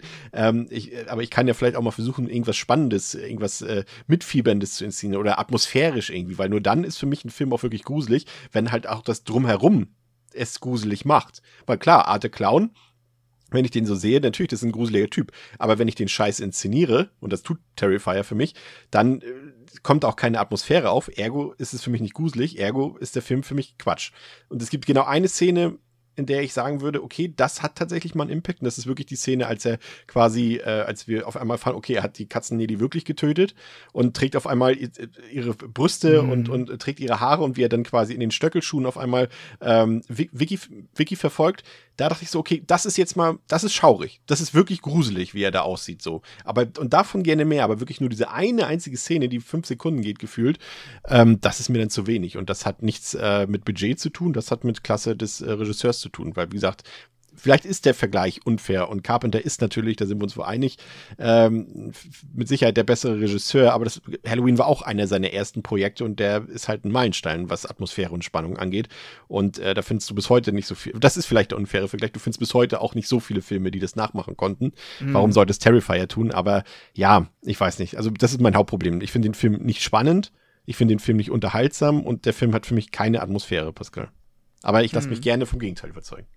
Nö, ich glaube Vielleicht auch auch nicht nicht, dass man dich da irgendwie mit, also ist es ja, ich, ich, ich finde es komplett legitim, wie du das für dich begründest und deswegen gibt es da, glaube ich, auch gar nichts, was man ähm, anbringen könnte, um dich da von einem Gegenteil zu überzeugen.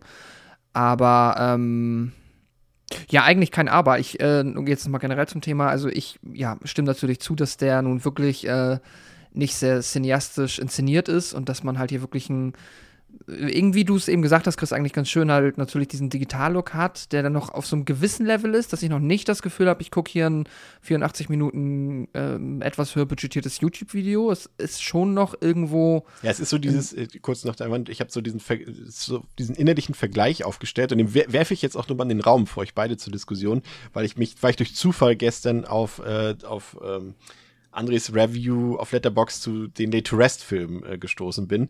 Und ich finde, das ist ein, das ist, das wäre der faire Vergleich, finde ich, als Film, weil die beide diese trostlose Optik haben, weil sie beide genau an der Grenze sind zu, der ist schon scheiße digital, aber er ist noch nicht so scheiße, dass ich jetzt sagen würde, dass jetzt irgendwie Amateur-Crap oder sowas ist. Es waren schon Leute, die eine Kamera in der Hand halten konnten, nur halt keine besonders gute Kamera. Und äh, es ist, äh, also ich finde, beide Filme haben, setzen dieselben Reizpunkte. Wir haben einen coolen Killer. Okay, sicherlich ist Art vielleicht ein bisschen cooler als, als Chrome Skull, aber wir setzen beide hauptsächlich unser Hauptaugenmerk auf diese brutalen, handgemachten Kills, die übrigens bei Late to Rest. Und wer jetzt da wirklich mal die beiden Filme direkt hintereinander guckt oder alle vier, wird sehen, die Effekte sind bei Late to Rest eine ganze Stufe höher. Ähm, und sie, sie kranken trotzdem unter denselben Problemen. Und da fand ich es interessant, dass euch das bei Late to Rest zum Beispiel mehr aufgeregt hat, als jetzt zum Beispiel bei den beiden Terrifier-Filmen. Und das finde ich halt interessant. Ja, wobei mich jetzt. Okay, das Let to Rest, fairerweise müsste ich jetzt äh, noch mal mehr besser in Erinnerung rufen und wahrscheinlich noch mal gucken, um den direkten Vergleich zu machen. Ich bin jetzt ja hier auch mit der Optik nicht glücklich, aber einfach aufgrund der Kombination von halt eben der, nennen wir sie jetzt mal in großen Anführungszeichen, Cinematografie. Also quasi das, was äh, dann wirklich, ja, die Art und Weise, wie das, was gefilmt wird, auf dem äh, ja, auf dem Bild, auf dem Film landet und aber halt eine Kombination mit dem Editing und vor allem halt, bin ich jetzt wieder bei dem Punkt mit dem Setting. In der Kombination gebe ich da halt auch einen großen, großen Minuspunkt, weil das dann ja, da will ich dir gar nicht widersprechen. Ich finde auch, dass der Film, was jetzt wirklich äh, Atmosphäre angeht, nicht so viel zu bieten hat. Was Spannung angeht, ehrlicherweise auch nicht. Der lebt schon über über Art, über die Effekte und vielleicht so ein bisschen, und das ist dann etwas, was ich halt dem Film wieder ein bisschen gut halte oder was zumindest mich vielleicht ihm einfach gnädiger gegenüber stehen lässt. Er trägt das halt so sehr auf der Stirn, dass er wirklich so ein kleines, low-budget Spaßprojekt ist, halt von jemandem, der sehr, sehr viel Spaß daran hat oder sehr gut darin ist, diese Effekte zu machen oder dem das zumindest offensichtlich der zentrale ähm, ja, der zentrale Aspekt ist, den er hier irgendwie in diesem Film herausstellen möchte. Das finde ich, strahlt der Film sehr aus. Deswegen bin ich da automatisch, wenn ich Terrifier gucke, gnädiger mit. Oder auch nochmal das, was André sehr gesagt hat. Ich blende dann quasi den Mangel an Atmosphäre, Spannung und äh, Geschichte und Figuren. Zu allem. Alles. Ja. Ich bin bereit, sehr viel auszublenden, um mich dann wirklich auf diesen, ja, auf diesen ich, ich will es nicht wieder Edeltrash sagen, weil so edel ist es nicht. Es ist eigentlich eher, ja, auf diesen sehr low-budget, campy Horror-Trash, der halt wirklich sagt, hier, wir machen coole Effekte, wir haben eine Idee für einen interessanten Killer, let's go. Ich wünsche mir halt, dass der Film so zumindest im Editing vielleicht wirklich, da hätte, finde ich, viel rausholen können, was mir dann nochmal geholfen hätte. Ich würde sagen, da macht der Film halt sogar nur 70 Minuten und schneidet noch da den über, überflüssigen Ballast noch raus, irgendwie. Ja, und du hast halt dann manchmal leider halt wirklich einfach so Einstellungen, wo du denkst, okay, jetzt sind wir hier dann irgendwo doch im Amateurbereich angekommen. Das ist dann, wenn sie halt dann, ähm, Gott, wie heißt die Schwester nochmal, Vicky? Ja. Äh, wenn Vicky dann äh, am Ende vor Art wegläuft und dann hast du mal hier und da eine Einstellung, wie sie so soll es der Film dir zeigen, quasi um ihr Leben rennt und sie joggt dann da irgendwie einmal den Weg nach links, so gelangweilt, dann joggt sie nochmal zurück und wir sehen das komplett. Ich denke mir so, aha, das ist nicht gut. Das sieht nicht aus, als ob jemand vor einem Killer wegrennt. Also das ist etwas, das muss dann Slasher schon hinbekommen. Da wirkt es dann auf einmal doch sehr amateurig vom Editing und von der schauspielerischen Klasse dann halt. Aber ja, I don't know. Also bei mir ist es halt auch so, dass, äh, ja, Terrifier hat es geschafft, dass ich da sehr bereit bin, sehr gnädig zu werden und trotzdem den Film genießen konnte für das, was er hat, ohne dass es mich aktiv gestört hat. Auch wenn ich es mir gewünscht hätte, dass er noch mehr gemacht hätte. Dann, dann kommen wir doch noch mal kurz, André, zu dem, zu dem herausstechenden, herausstehenden Merkmal generell der Terrifier-Filme, aber natürlich auch beim ersten Teil hier. Und das sind natürlich äh, zum einen die Spezialeffekte, aber generell einfach natürlich auch die Brutalität des Films. Und ich glaube, wir sind uns alle einig. Ich weiß, es wird immer da draußen wieder welche geben. Oh, der Terrifier, also das ist ja nun, habt ihr mal War mit Gore Trilogy gesehen? Also das ist vom Feinsten, aber doch nicht Terrifier. Also ich glaube, wir sind uns hier, wir drei, glaube ich, oft äh, einig, dass Terrifier ein sehr brutaler Film ist. Ähm, und ich glaube, wir loben auch alle, da sind wir uns, glaube ich, auch alle einig, dass der Film handgemacht ist, ne? dass sie, äh, dass da auch Damien Leone einfach in diesen Film sehr viel Herzblut und auch Mühe reingesteckt hat, zumindest was so diese die Gewalttaten angeht. Ähm, und da ist natürlich auch vor allem dieser Kill an, an Dorn sehr, auch sehr hervorstehend, Ne? Er hängt sie auf, er durchsägt sie dann mit dieser, mit dieser Metallsäge dort. Das ist schon einfach auch super grotesk, brutal und fies und, und äh, bringt, glaube ich, Art auch wie keine andere Szene in dem Film besser zum Ausdruck als das. Es gibt ja auch Leute, die gesagt haben, dass sie ähm, Terrifier sehr misogyn finden, weil natürlich hauptsächlich Frauen zum Opfer fallen und er sich hauptsächlich ähm, Frauen dann ein bisschen bestialischer vorknüpft, als jetzt die Männer, die jetzt vielleicht einfach nur einen Hammer auf den Kopf kriegen oder so. Ähm, das hat er natürlich im zweiten Teil ein bisschen widerlegt, indem er da, äh, also im ersten Teil, wie gesagt, er, muss man ja sagen, sägt ja Dorn direkt am Geschlechtspart zuerst durch und äh, das gleicht Leoni wahrscheinlich dadurch ein bisschen aus, dass er im zweiten Teil der Figur vom Jeff den, den Penis abschneiden lässt, äh, um, um diesen, um da diesen Wind, glaube ich, auch ein bisschen rauszunehmen aus der Thematik. Und er selber hat auch gesagt, dass es eine Foltermethode ist aus dem Mittelalter, die er sich da erlesen hat hier, also mit dieser Metallsäge dort. Aber man sieht halt, André, du hast es vorhin auch schon schön gesagt, dass Art halt auch sehr viel Freude an den Kills hat. Und da ist es dann natürlich auch nicht verwunderlich, wenn das Ganze natürlich extrem sadistisch aussieht und äh, äh er den Spaß da auch zelebriert bei der ganzen Sache. Ne? Also ich glaube, das ist schon gerade für Leute, die jetzt wirklich nicht so viele Horrorfilme gucken, ne? wir klammern jetzt den zweiten Teil erstmal nochmal ein bisschen aus, ist das schon auch eine Belastungsprobe, ne? Der Film. Gerade diese Szene natürlich. Ähm, absolut. Also, wie gesagt, ich hatte ja vorhin schon, wo wir über den Release und den Hype geredet haben. Ne? Und ähm, man vergisst ja auch immer so ein bisschen dann wiederum, das trifft jetzt eher auf den, auf den, zweiten zu. Der erste hat natürlich nicht so eine breite Wahrnehmung erfahren, ähm, zumindest am Anfang. Jetzt werden ja gerade alle darauf aufmerksam, rückwirkend. Ähm, äh, die, also die, ich als, ich als Horror-Vielgucker sag trotzdem halt, dass einige Kills in dem Film auf jeden Fall sehr hart sind. So. Ähm, vielleicht ist da nichts drin, was jetzt top-notch ist und was man noch nie gesehen hat, aber die Kills sind schon sehr, sehr, sehr, sehr ordentlich. Aber gerade in Bezug auch auf die Außenwahrnehmung, so ähm, mal ohne dieses abgestumpfte Horror-Vielgucker-Dasein wie bei uns, mal das Horrorauge ausgeblendet, ähm, wenn das jemand guckt, der halt im Jahr sonst drei Horrorfilme guckt, die im Kino laufen, wie Mainstream-Kram, der muss erstmal schlucken, glaube ich. Also, ähm, die, die sind ja schon teils sehr, sehr, sehr, sehr derbe. Ne? Also, also ähm, auch gerade das, was du, was du auch vorhin schon angesprochen hast, ähm, diese Szene eben, wo er sich dann den, den weiblichen Torso da anzieht und sowas, das ist ja schon sehr absurd, ne? So, also auf dem, auf dem Sicko, auf dem Sicko-Level würde ich ihn schon so bei einer 8, 9 sehen von 10 irgendwie. Muss man einfach schon, schon sagen. Ähm, Woran es halt wieder letztes, letzt, letzten Endes wieder, das ist mal wieder bei dem Punkt, halt bei jedem äh, Kill, so auch bei dem, ähm, äh, an, an ihm krankt, ist halt das Mitgefühl, ne? Also das, das ist halt einfach nicht vorhanden, Ja. weil man die, diesen Charakter auch und der andere, wie alle anderen auch nicht kennenlernt. Das heißt, man denkt sich, wow, krasser Kill und weiter geht's. Und, und das zieht sich ja halt eben eben total durch. Aber der Kill halt an, an ihm ist trotzdem auch wirklich äh, auch wieder sehr, sehr, sehr, sehr böse. Ist er zu böse? Ist er schon zu heftig? Also ich weiß, ne, also wir sind hier ein Horrorfilm-Podcast, wir brauchen da jetzt auch kein, kein Geheimnis drum machen. Das glaube ich, äh, sehr viele unter unseren ZuhörerInnen äh, so eine Szene natürlich auch genießen. Aber man kann ja trotzdem sachlich darüber diskutieren, ist das schon zu viel des guten Pascal? Also jetzt explizit diese, diese Mordszene an Dorn. Mm, nee, für den Film wahrscheinlich nicht, weil das einfach sein Selling Point ist. Ich meine, das ist halt, naja, neben Art halt, ne? Also, das ist halt der Film mit dem weirden Clown. Ähm, und das ist der Film, wo der weirde Clown äh, die Frau in der Mitte durchsägt und äh, that's it, mehr oder weniger so. Davon ab sind wir jetzt mal, sag ich, bei allem, was den Film irgendwie ähm, außergewöhnlich macht, eigentlich schon am Ende angekommen. Und ja, also kann, deswegen verstehe ich auch, dass er halt, äh, ja, das ist äh, nur darüber überhaupt, glaube ich, auch ein Argument gibt, den Film so auf die Leinwand zu bringen. Ansonsten hättest du halt schon gucken müssen, dass du sagst, okay, wir drehen die Kills ein bisschen runter, wir bewegen uns jetzt mal, sag ich, auf einem, I don't know, Halloween 218 Level oder so. Also halt, ne, was man jetzt irgendwie schon einem fast noch als normales, ja, normales Mainstream-Horror mit Slasher und schon Gore anbieten kann.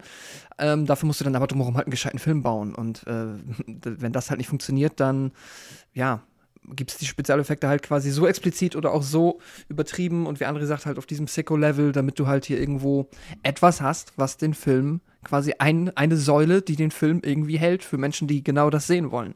Und deswegen ist das an der Stelle, finde ich, richtig. Das ist aber ja auch offensichtlich, hast du ja auch gesagt, das, was ähm, sich äh, hier äh, Damien Leone gedacht hat dabei. Ne? Das ist halt quasi das, was er zeigen möchte. Dafür hat er das Gerüst gebaut und dafür reicht es dann, finde ich, an der Stelle auch. Aber dann braucht es auch die Kills und dann braucht es halt auch so einen ne, uniken, unique Selling Point Kill halt, wie quasi ja vertikal quasi von oben unten einmal durch.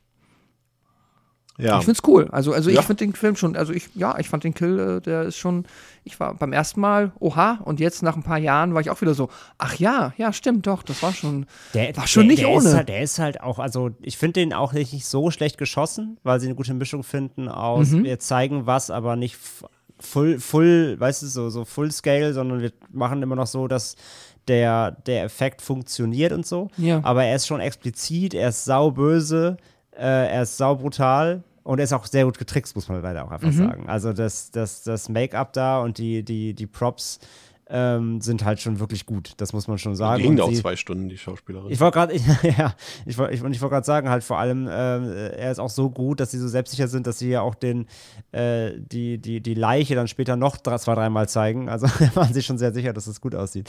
Ähm, von daher, ja, das ist natürlich, wie Pascal sagt, in diesem Film ist er halt einfach gut platziert und ist halt ein Highlight. So. Das ich glaube, halt ohne die, diese Szene wäre der Film tatsächlich, also wir haben ja schon gesagt, ohne Art, klar funktioniert das eh nicht, aber ich glaube auch ohne diese Szene ja, ja. wäre da nicht, nicht mal ein zweiter Teil gekommen, Das, glaube ich. das weil ist schon die das Szene, ist schon in der die redest Slasher, du, ja, über die redest du, wenn du den Film gesehen hast. ja, das ist schon die, die Slasher-Szene des Films, ja, auf jeden Fall.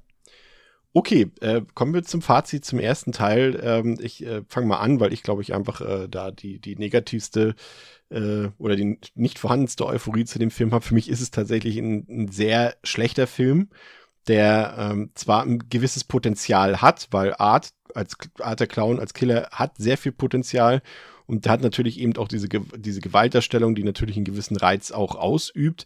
Aber das Problem ist, wie erwähnt, einfach, dass der Film für mich keinen Spaß macht, weil dafür ist er einfach zu trist. Er ist zu, ja, hat so, so, ist auch dasselbe, was wir damals bei Lay to Rest auch gesagt haben. Er hat irgendwie sowas, sowas Gräuliches. Der Film fühlt sich grau an, einfach die ganze Zeit. Ähm, weil auch die Figuren so egal sind. Ähm, der Film ist nicht gruselig und äh, dann hat er für mich schon all das nicht, was einen guten Horrorfilm auszeichnet.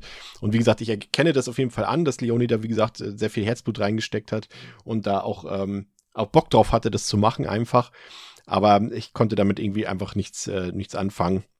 Weil auch, ähm, das kann man jetzt vielleicht noch ein bisschen zu kurz, ich fand, wie gesagt, auch die Tricktechnik wirklich eher mittelmäßig. Ich habe da schon mit Late to Rest einen Vergleich äh, genannt. Die beiden äh, Filme haben für mich deutlich, deutlich bessere Spezialeffekte und e realistisch und echter wirkende.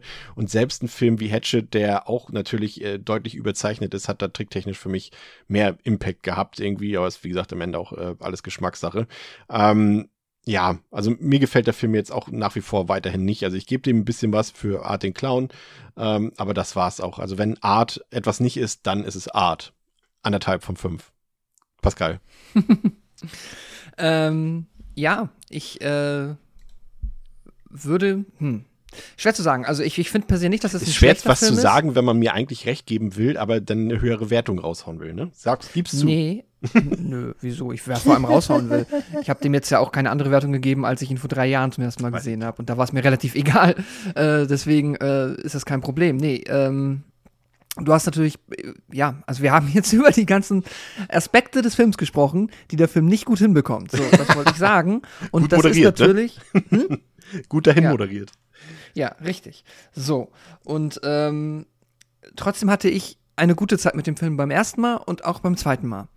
Und das jetzt irgendwo halt äh, vernünftig zu begründen, sind es halt dann quasi die Säulen, die mir dann den Film interessant und spaßig genug gemacht haben, als dass ich die 84 Minuten gut genug unterhalten war und nicht aktiv genervt war von den nicht vorhandenen Qualitäten, die ich halt eigentlich in einem Slasher dann erwarten würde. So, ich hätte gerne eigentlich, mir fehlt, aber das ist noch ein generelles Thema, mir fehlt so ein bisschen in der Reihe die Leichtigkeit, mir fehlt immer so ein bisschen dieses klassische Slasher. Wir sind erstmal irgendwie, wir haben irgendwie eine Gruppe von Figuren, die sind euphorisch.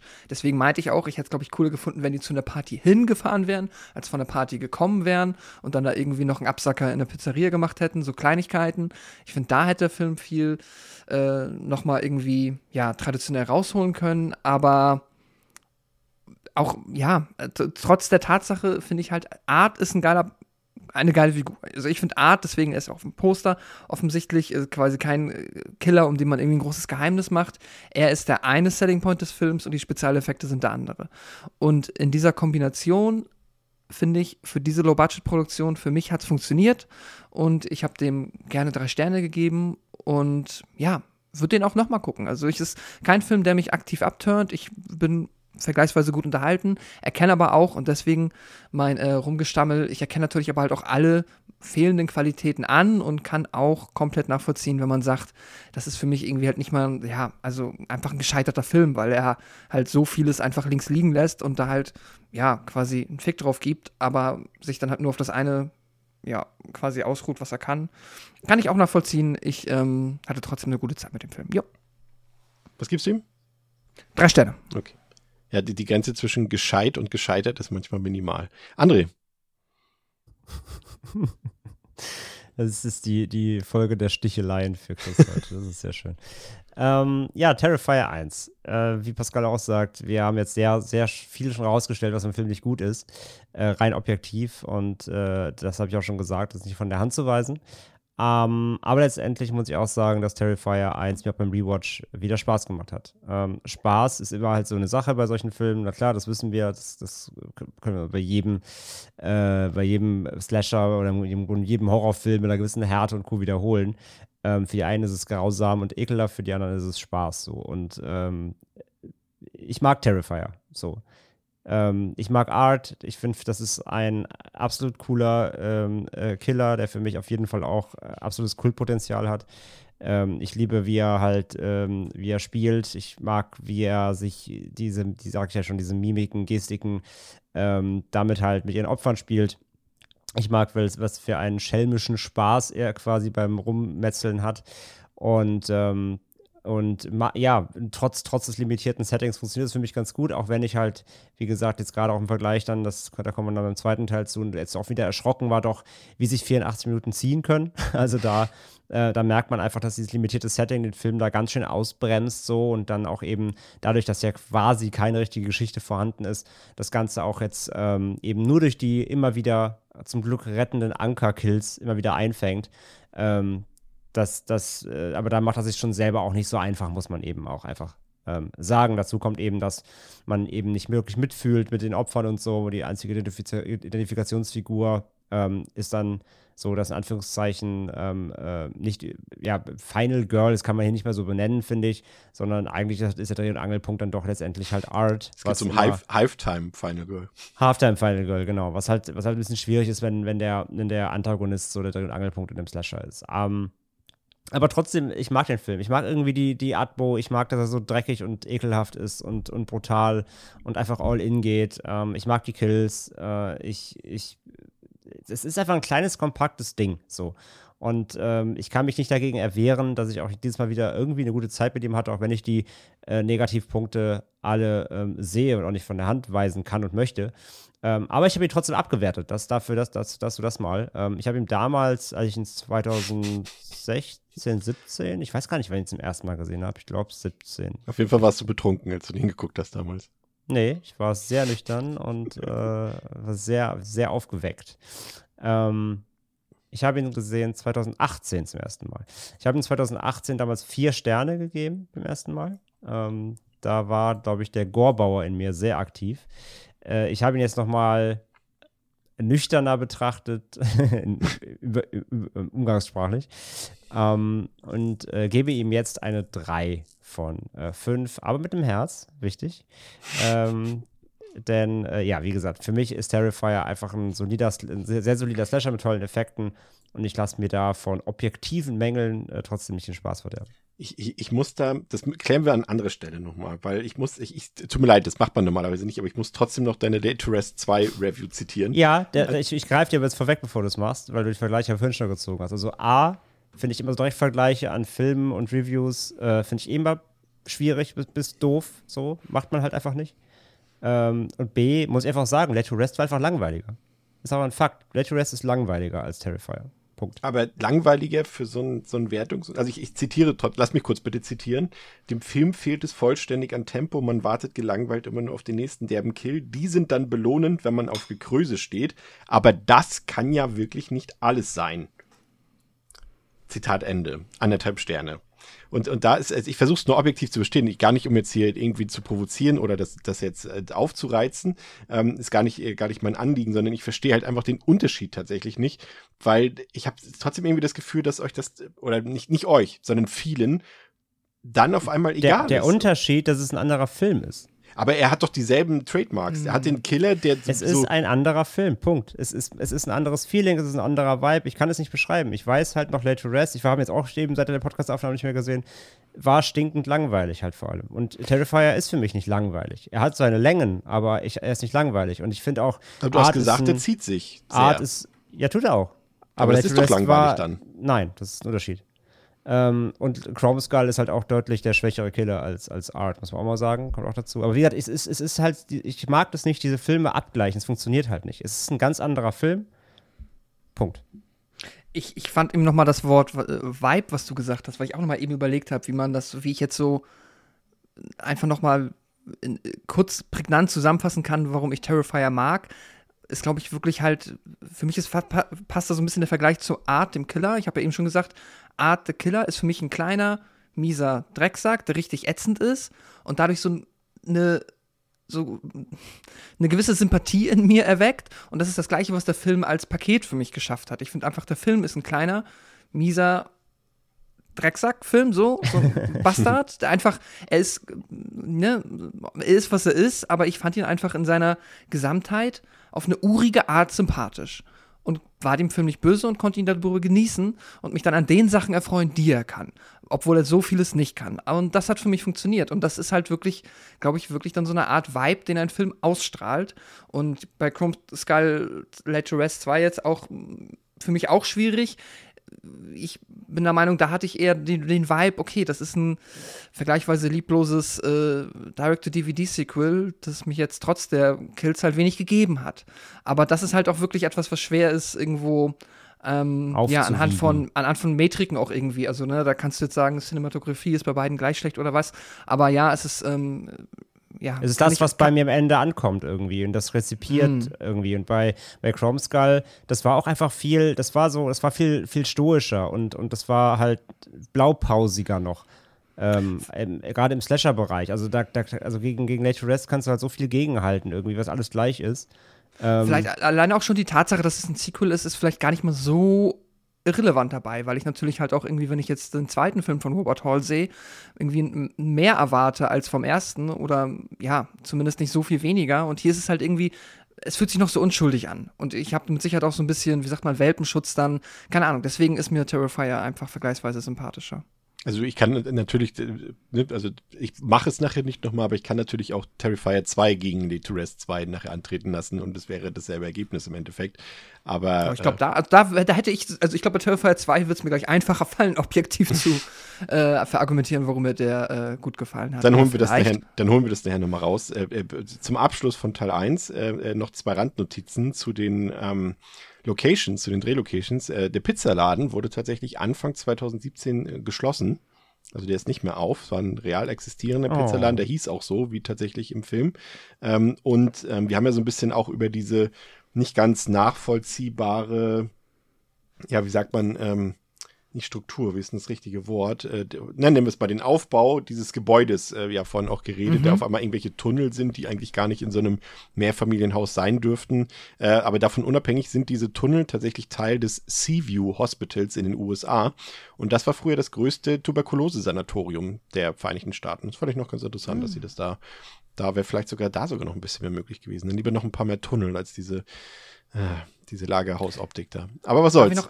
Ja. noch eine Sache, weil es mir jetzt gerade einfällt, einfach nochmal auch vielleicht etwas, warum ich den Film urig, trashig, aber dann wiederum sympathisch fand. Ich hatte das schon im Vorgespräch einmal oder beziehungsweise bei uns gepostet, weil ich ihn jetzt noch mal wieder zum zweiten Mal gesehen habe. Es gibt ja die letzte Szene in diesem geilen Leichen-Obduktionshaus.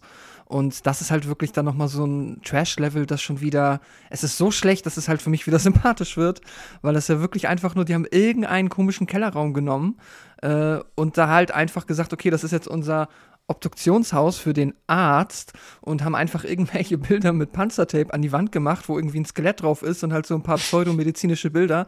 Und das Geilste ist einfach, dass sie, da läuft halt einfach ein Heizungsrohr quer über die Wand und dann haben sie so ein Brett gefunden mit so einem Desinfektionsspray, was man halt irgendwie macht. Und weil sie scheinbar keine Möglichkeit hatten, wahrscheinlich war es zu schwer fürs Panzertape, haben sie es einfach hinter das Heizungsrohr geklemmt. Es sieht halt so geil billig aus, dass ich halt echt denke, okay, das ist, es ist mega scheiße, aber ich, ich, die, die, die versuchen das da ernsthaft zu schauspielern, das finde ich schon wieder charmant. Da, da gebe ich dem schon wieder irgendwie, ja, dafür mein kleines Herz, ja. Und das wird gleich ganz spannend, weil wir in dem Setting ja gleich wieder Wollte ich Ja, jetzt sagen, egal. ist ja essentiell für den zweiten Teil quasi gleich.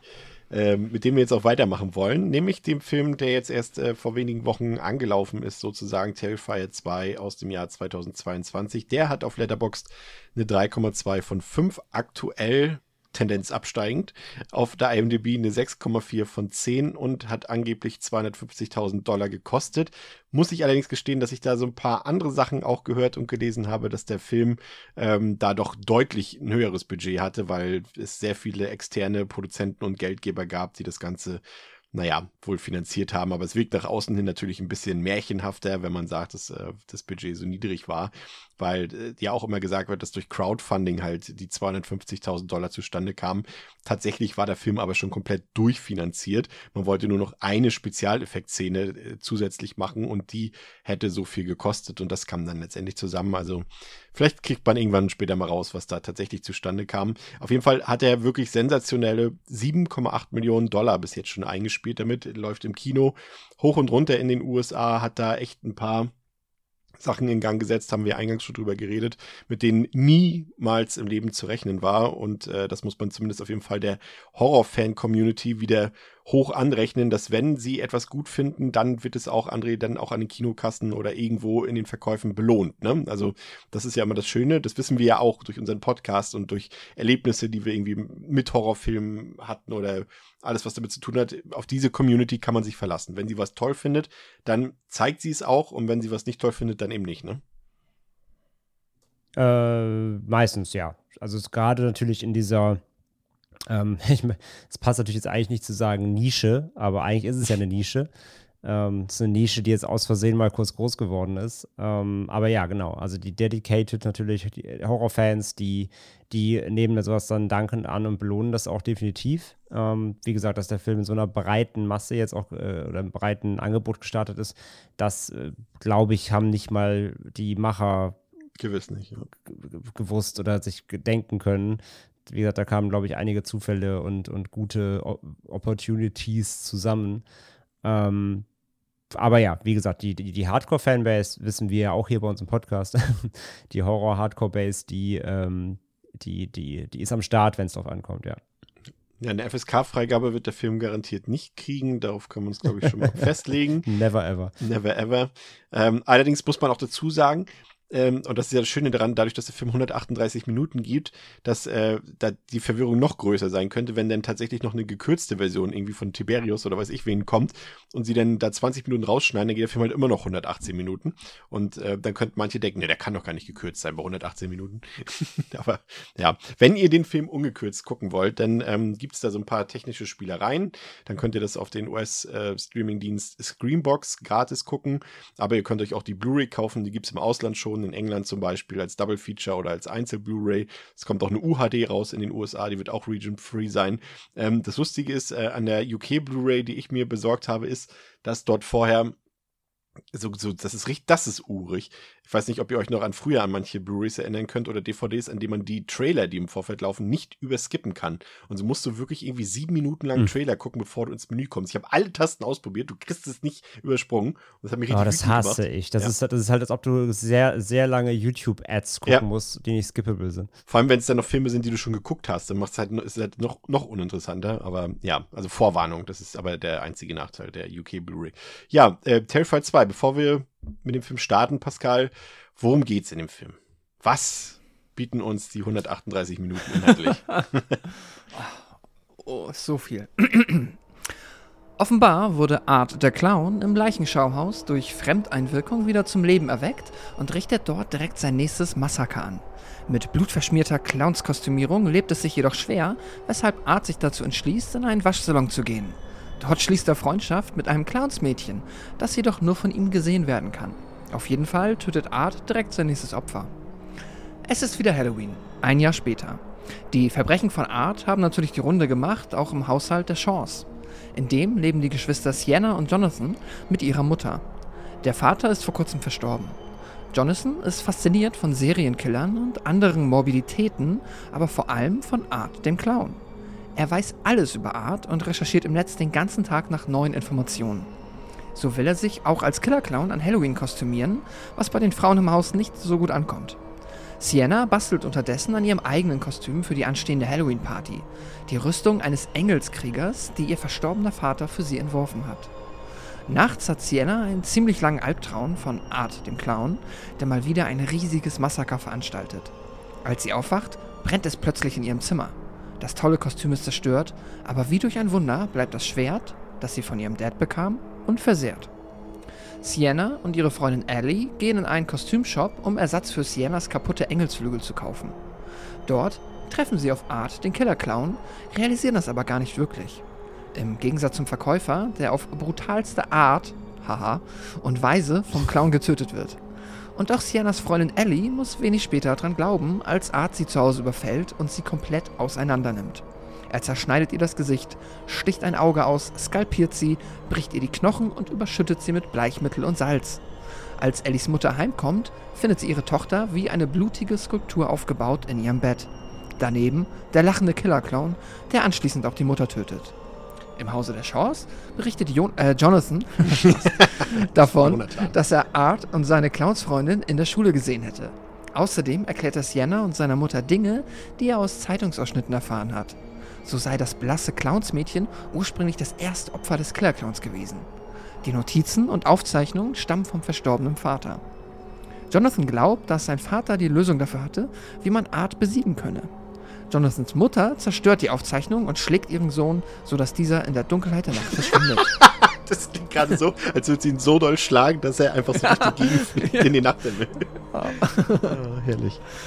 Art ist schon im Hause der Chance und tötet zunächst die Mutter, ehe er Jagd auf Jonathan macht und diesen schließlich entführt. Sienna ist mittlerweile mit ihrer Freundin Brooke auf einer Halloween-Party angekommen. Dort wird ihr von Brooke ein Beruhigungsmittel verabreicht. Doch die Wirkung ist verheerend, als Sienna das Clownsmädchen sieht und anschließend eine Panikattacke erleidet.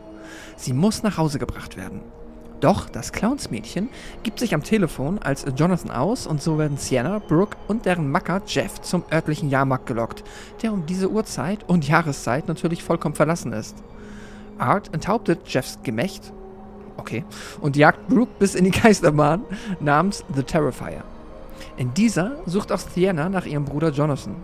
Art tötet Brooke lang und ausgiebig und trifft dann auf Sienna, der sich, die sich mächtig zur Wehr setzt.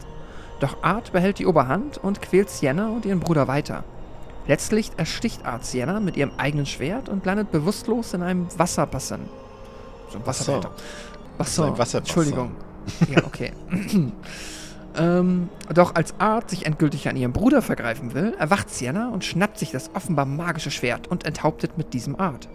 Zurück bleibt das Clownsmädchen, das mit Arts Kopf in der Hand verschwindet. Ja, da passiert so einiges. Äh, wa- warum musstest du, äh, was jetzt verdutzt? Äh, Also Gemächt ist ja ein anderes Wort für Penis. Ne, Das ist mir bewusst. Und den hat er ja Davon habe ich schon mal gehört. Äh, Herr, du kannst doch kein Gemächt enthaupten. Oder bin ich jetzt. Ach so. Also, ja, okay, stimmt. Also rein biologisch hast du in dem Sinne natürlich recht. Ich habe jetzt einfach den, den Akt der Enthaupt, also ja, abtre ja. Endeffekt hast du Okay. recht. Ja, Enthaupten hat natürlich was mit dem Haupt zu tun. Aber egal. Zurück zum Film. Aber, Ähm, da, aber, aber Chris, da fehlt, ja, da fehlt ja die Resurrection am Ende bei der Besprechung. das machen wir noch. Okay. Ähm, Leone wollte auf jeden Fall, das habe ich habe noch ein bisschen ein paar Interviews gelesen, in, in ein paar Magazinen, wollte auf jeden Fall den Film generell ein bisschen zugänglicher gestalten als den ersten Teil, ohne jedoch irgendwelche Kompromisse eingehen zu müssen. Er wollte den Film auf jeden Fall nicht irgendwie lascher machen oder sowas, ganz im Gegenteil.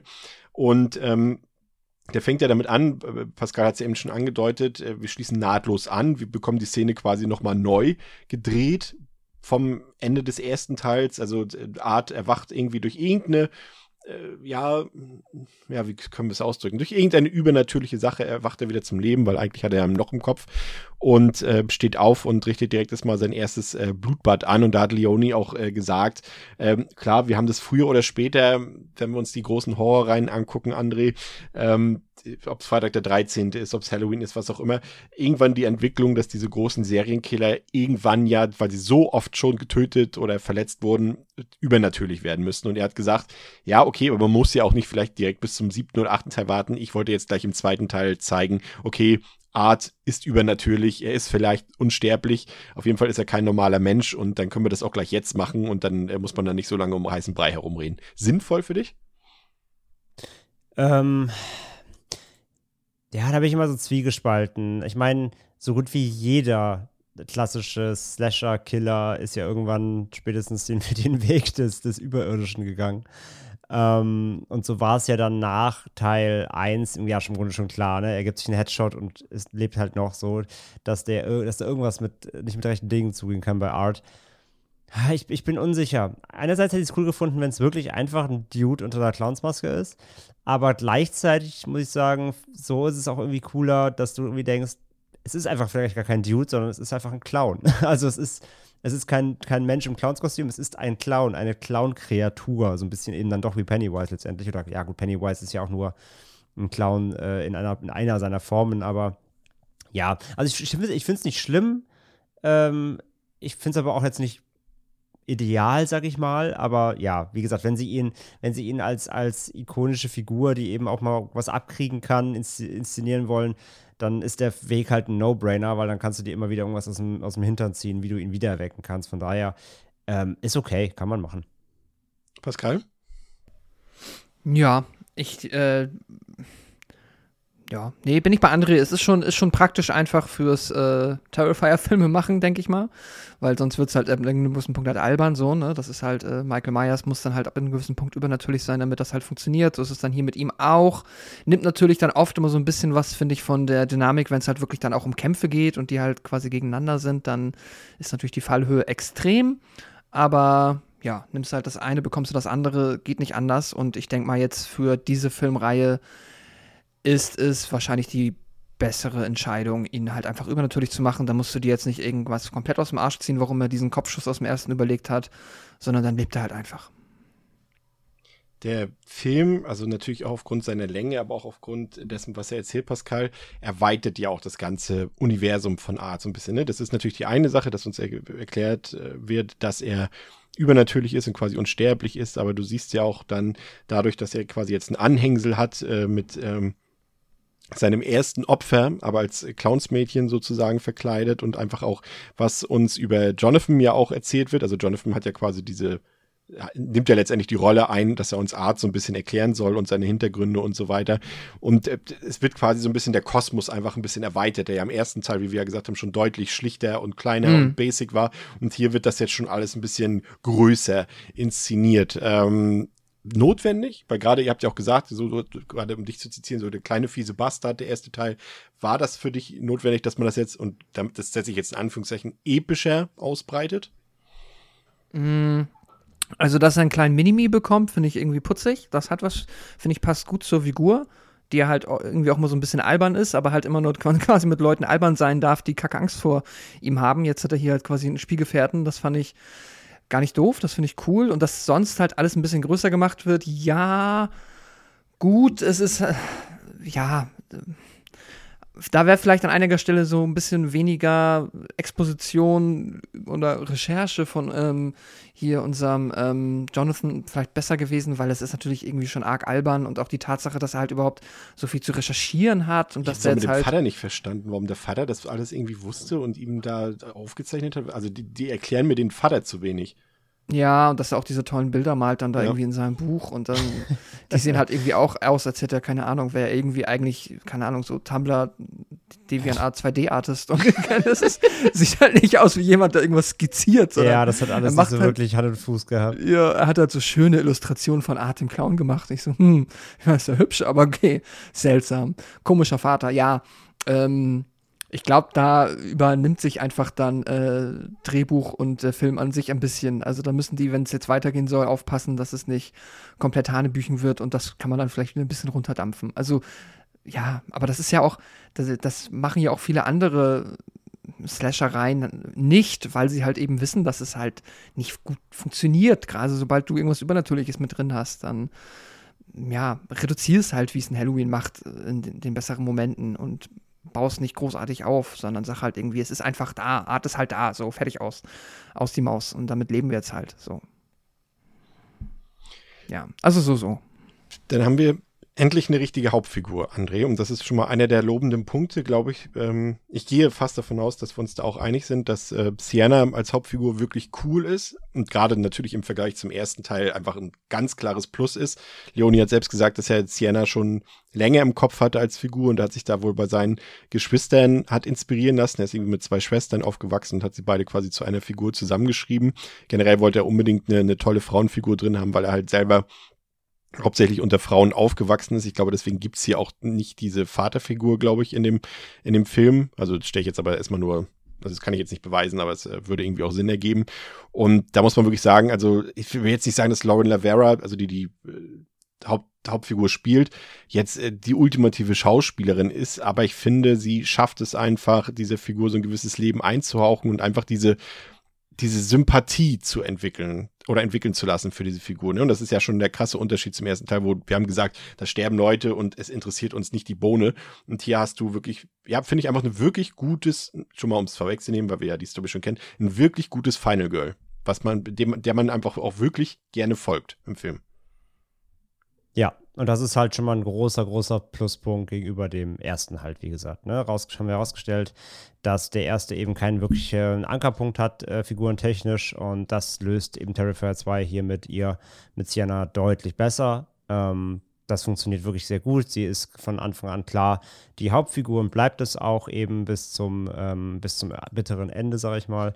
Und ich finde gerade auch Lauren Lavera macht das eigentlich ziemlich gut. Und sie sticht auch positiv absolut raus, vor allem im Gegensatz zum Rest des Casts, mal jetzt David Howard Thornton als Art ausgenommen. Ähm, sie spielt ja schon auch noch alle an die Wand. Am Anfang hat sie auch so ein paar holprige Momente. Ja, die, die ähm, Szenen beim, bei, die Familienszenen am Anfang, ne? So am, am Essenstisch und so, finde ich. Unter, unter anderem generell. Ich ja. finde so die erste erste halbe Stunde so irgendwie, oder ersten 20 Minuten, da, war, da ist es alles noch so ein bisschen holprig.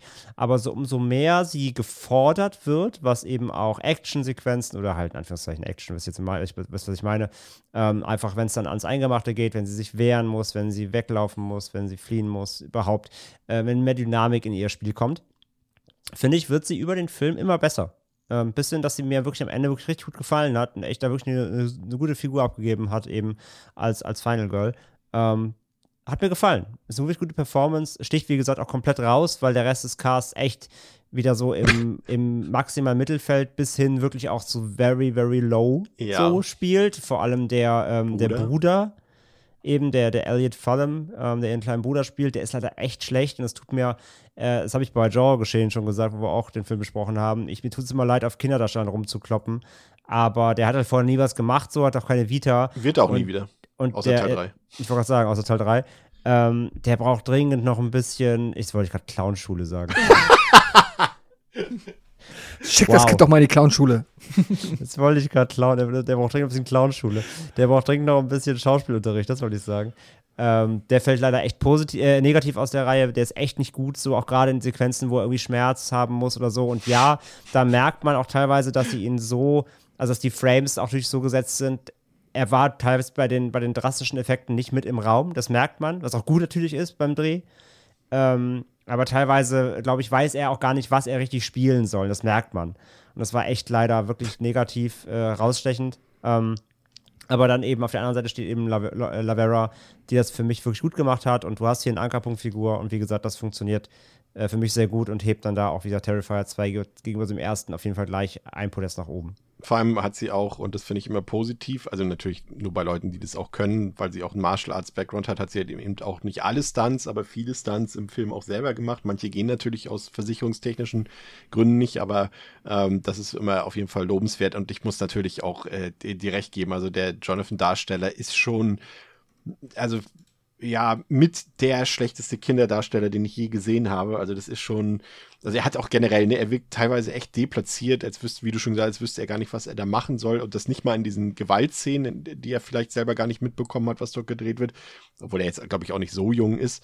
Ähm, Ja, aber, aber zu jung, um zu sehen, wie der irgendwie komplett, zerlegt wird. ja, ja, Also, das auf jeden Fall, äh, aber da, da war er ja eh nicht anwesend, also auch seine Figur ja nicht. Äh, hat Ja, ja, aber, aber es gibt halt Szenen hier am Ende, wo er auch so mit dieser, dieser, dieser, seiner, mit der Arzt hier, Eisenpeitsche Mhm. da Ja. ausgepeitscht wird. Und ich glaube, ihm wurde halt gesagt, so, ne, tu mal so, als ob dir das wehtut. Also sie werden ja wahrscheinlich ihm da so ein bisschen äh, sanft dabei gekommen sein, wie er reagiert und so Ja, weiter. ja. Und ich finde, das ist alles nicht, nicht, nicht real so, das merkst du. Es ist halt faszinierend, weil äh, er wird ja auch am Bein, glaube ich, noch verletzt oder irgendwie sowas und irgendwie kriegt er, irgendwas kriegt er ja noch ins Gesicht, aber er hält halt die ganze Zeit sein Gesicht so, als würde sein Backenzahn wehtun. Die ganze Zeit. Das Ja, vielleicht so, haben sie ihm gesagt, spiel mal so, ob du Zahnschmerzen hättest. Ja. Kann ja gut sein, ja, ja. Ja, das ist schon echt übel. und, und jetzt auch seine Erscheinung, also da kann er ja nur nichts führen, das ist jetzt auch ein bisschen Bodyshaming, aber er hat halt, also ne, ich kann genauso sagen, ich habe vielleicht einen, äh, einen Hals wie der Sänger von den Cannibal Corpse, aber er hat einen Hals, der so lang ist wie der von einem Strauß. Und äh, das, ist, sah schon sehr witzig aus. Und ja, also der ist natürlich, muss man so No, sagen. neck, no Neck-Shaming, bitte. Ja, also ich habe mich ja selber mit reingezogen. Ähm, Ach so. er- es- Wenn man sich selber schämt, ist das okay. Ja, dann ist Ja. okay, finde ich. Da, da musst du auch mal in die Clownschule. Er ist ähm, wirklich grotesk schlecht. Also er fällt wirklich auch negativ aus. Le Grad- leider, ja. Ja, ja. mu- muss man wirklich sagen. Also da hätte man vielleicht auch, das muss man auch so sagen, Pascal, wo wir gleich beim nächsten Thema sind, kannst du mit reinziehen. Du kannst natürlich auch noch über, über, über Sienna reden. Aber das Problem bei dem Film, und ausgerechnet hier haben sie es nicht gemacht, dass der Cast viel, viel, viel, viel, viel zu alt ist. Also da sind echt Le- Leute bei, also ihre Freundin, die die Ellie spielt, die hat halt, und das sieht man halt in der auf, in, in HD auf der Blu-ray sehr gut, die hat halt graue Haare. Also das und das ist nicht nur ein Haar, das sind also du siehst auf jeder Seite locker 30 Haare, die grau sind. Also da weißt du halt, die Schauspielerin ist mindestens Ende 20, Anfang 30 und und ich war dann auf einmal so schockiert, dachte so, ja, cool, auch Sienna, also Lauren Navarro und so, cool, alles Schauspieler und dann auf einmal so, warte mal, seid ihr jetzt gerade auf dem College oder? Nee, das ist die Highschool. Und dann dachte ich so, holy Moses, das geht gar Mhm. nicht. Also im Jahr 2022, die uns noch als Highschool-Schülerin zu verkaufen, die kannst du halt auch problemlos als Leute, die schon im Berufsalltag sind, reinsetzen. Und das hat gar nicht funktioniert. Und dann natürlich das Problem, dass alle Frauen außer Sienna im Film gleich aussehen. Also egal, ich konnte nicht mehr unterscheiden, irgendwann mehr, wer ist hier Mutter, wer ist Tochter. Die Mütter vor allem, beziehungsweise, ja, das ist furchtbar. Die, Die sehen alle Mutter gleich und die aus. Mutter von der anderen. Ja, Oh ja, ja.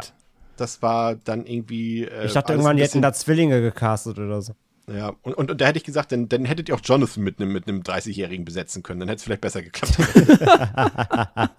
Ja, ich habe gerade mal geguckt, die äh, Schauspielerin, die Casey Hartnett, die die Ellie spielt, ist 31 Jahre. Das Ja, ist natürlich also- für, Hau- für Highschool, wo du 16 bist, bisschen schwer.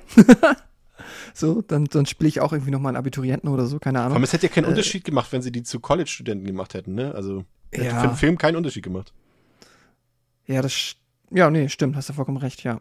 Ja, ähm, also nochmal eben äh, schnell die Haken dran setzen an was ihr gesagt habt. Sienna finde ich auch super. Ich finde sie charismatisch, sie ist cool. Sie, ähm, ja, funktioniert für mich richtig gut. Auch im Finale fand ich richtig toll. Ähm, Elliot Fulham, der ähm, Jonathan, ja, das war nix, das war schade.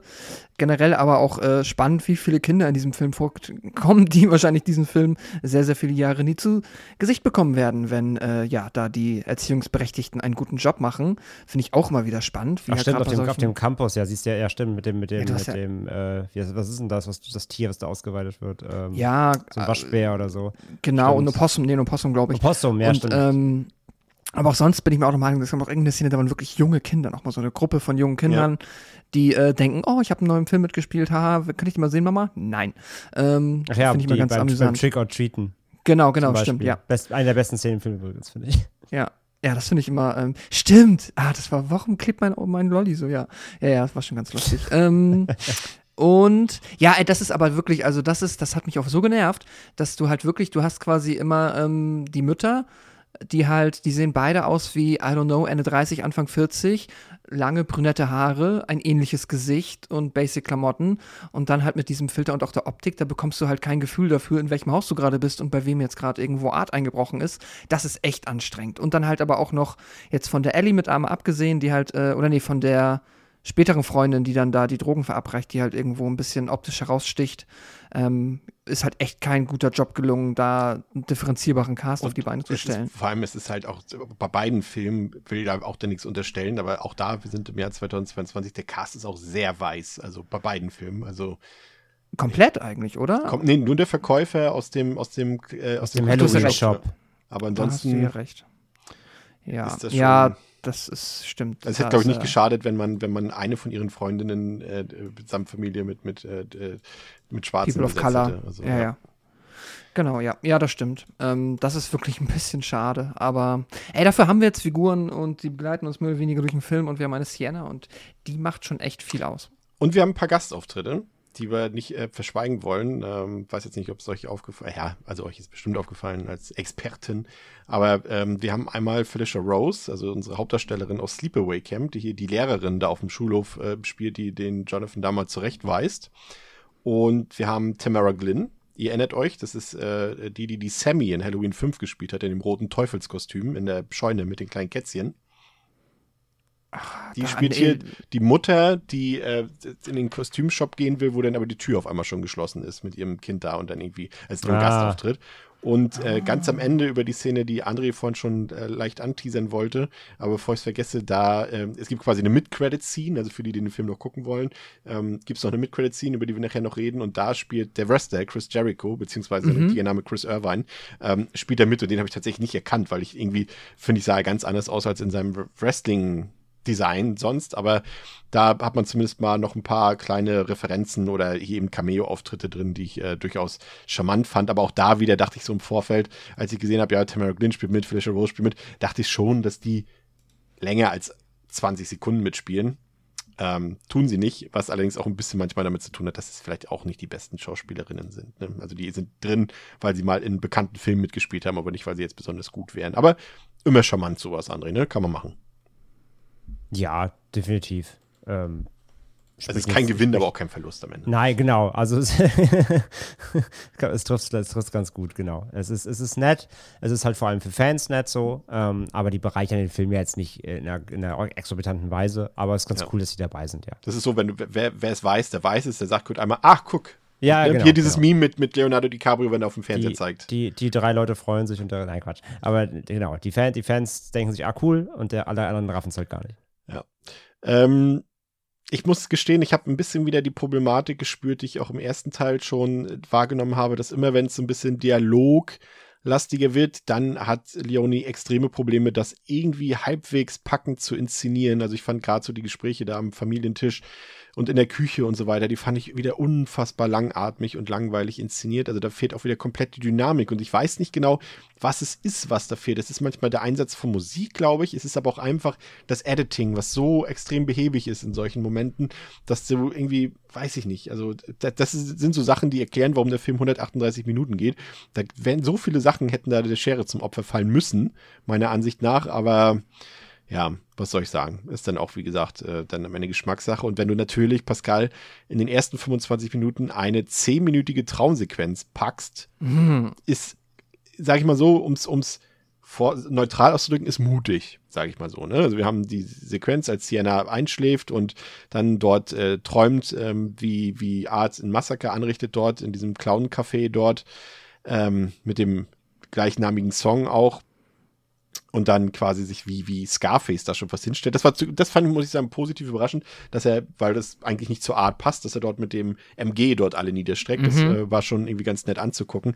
Aber ich weiß halt nicht, ob das so notwendig war. Vor allem in der, in der wirklich ne, es war lang, es waren zehn Minuten Traumsequenz. Ja, in der Länge ist es halt, genau. Ich fand das jetzt von der Idee und auch von der Inszenierung echt ganz witzig, kreativ und ähm, mhm. auch cool. Ich fand es auch eigentlich, ja, von der Optik ganz spannend, weil wir jetzt irgendwie mal Farben reinbekommen. Und der Film hat irgendwie halt generell, merkst du recht schnell, finde ich, da hat sich jetzt einen gewissen Style zugeordnet. Können wir später nochmal drauf eingehen. Das finde ich ganz gut, aber natürlich die Szene ist super lang und weiß nicht, ob das daran liegt, ne, wenn halt Regisseur und Drehbuchautor Damien Leon dann halt auch gleichzeitig noch Editor ist, ob es dann vielleicht nicht mehr gut getan hätte, sich fürs Editing jemanden anderes ranzuholen, der ein bisschen weniger. Ich habe manchmal das Gefühl, der Million hat ganz, ganz viele coole Ideen, hat die alle ja. abgedreht und sein Herz hängt an jeder einzelnen und hängt an jedem Schuss und an jeder Einstellung. Das ist ja und immer das Problem, wenn du, wenn du quasi keinen hast. Also er hat natürlich viele Produzenten, aber glaube ich keine, mhm. die da großartig von einem Studio oder so reingeredet haben. Ja. Und dafür sind ja die Produzenten eigentlich normalerweise da, dass sie sagen, als äh, quasi als Externe, die das ein bisschen objektiver sehen als derjenige, der sein ganzes Herzblut mhm. reingesteckt hat, die dann sagen, du guck mal, Damien, die Szene, die Szene, überleg doch nochmal, ne? So, Kriegen wir die vielleicht hier. von 10 auf 7 Minuten, genau, ja. ja. Sowas halt, ähm, ich glaube, das hätte dem Film ganz gut getan an einigen Stellen. Ähm, aber ja, nee, kein Aber. André, wie fandst du die Rolle des Clownsmädchens? Also jetzt erstmal, wir haben jetzt schon den Hintergrund ein bisschen erläutert. Also sie ist quasi sein erstes Opfer gewesen und ist jetzt als, als seine imaginäre Freundin zurück. Ähm, für dich ein Gewinn für den Film, auch wieder eine gelungene Erweiterung des, des Universums und vor allem, ja, bringt es ja einfach auch, es ist ja was Neues, was reingebracht wird quasi in die Geschichte. Aber mhm. hättest du doch verzichten können oder fandst du sie cool? Ja, sie ist ja ein bisschen das Pendant zu der, zu der äh, Puppenlady aus dem ersten. Ähm, Und zu Harley so, Quinn, ne? Ein bisschen zum so, Joker? ja, auch ein bisschen. Ja, wobei, ja, anders, aber ja. Ähm, fand ich okay, bis aber auch fast schon wieder vergessenswert. Also, dass, dass Art da jetzt scheinbar irgendwie so eine, so eine, ja, man, man, das ist ja das Ding wieder. Der Film erklärt ja auch nichts, ne? Also der, der hält es ja nicht für nötig, uns irgendwas zu erklären, wie er was meint und wie es, wie es eingesetzt werden soll. Ähm, wir haben ja schon im Text gehört, dass äh, Zusammenfassung, dass nur Art sie sieht, also im Grunde wie so eine imaginäre Freundin, ähm, so ein Spielgef eine Spielgefährtin. Später erfahren wir aber zum Beispiel, dass Jonathan den auch sehen, die, der auch sehen kann. Und Sienna ja auch. Genau, später Sienna ja auch, was ja dann diese Verbindung zwischen denen symbolisi ja. symbolisieren soll. Ähm, aber so richtig, also so einen richtigen Mehrwert hat sie ja trotzdem nicht. Also es gibt halt diese Szenen, wo er dann der in seiner komischen Werkstatt darum äh, so seine Werkzeuge sortiert. Die sitzen vor diesem komischen Fernsehen da und, und, und ja, die Szenen mit ihr sind zwar irgendwie schön weird und ich finde auch ihr, ihr, ihr Make-up geil. Das ist halt sehr, sehr cool. Also so als Pendant eben zu ihm. Ähm, das ist schon cool. Auch schön, auch schön creepy auf jeden Fall aber sie hat halt auch keine tragende Rolle, ne? Es, also sie hat ja keine, keinen wichtigen keine wichtiges To-Do im ganzen Film. Außer, dass sie am Ende seinen Kopf wegträgt. So. dazu ähm, habe ich kurz eine Frage ja. an dich direkt. Ähm, es wird ja gesagt, dass sie das erste Opfer war von, von Art und ich war gerade am Ende, ähm, haben wir ja schon gehört, ähm, als Art tot ist, dann legt sie sich ja nicht mehr an mit ähm, Sienna und mit Jonathan. Und da habe ich kurz überlegt, ob das nicht für sie am Ende auch fast wieder eine ja, wie nennt man das? Eine, eine Dass sie quasi befreit ist? Ja. Ihrem, hm.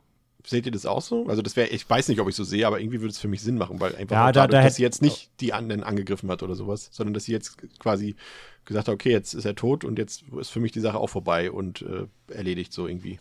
Ja, angegriffen, sie ist halt ein Kind, ne? also, sie, sie hat ja auch, sie, sie greift ja auch niemanden an. Sie guckt immer nur creepy durch die Gegend und äh, ja, ist halt creepy.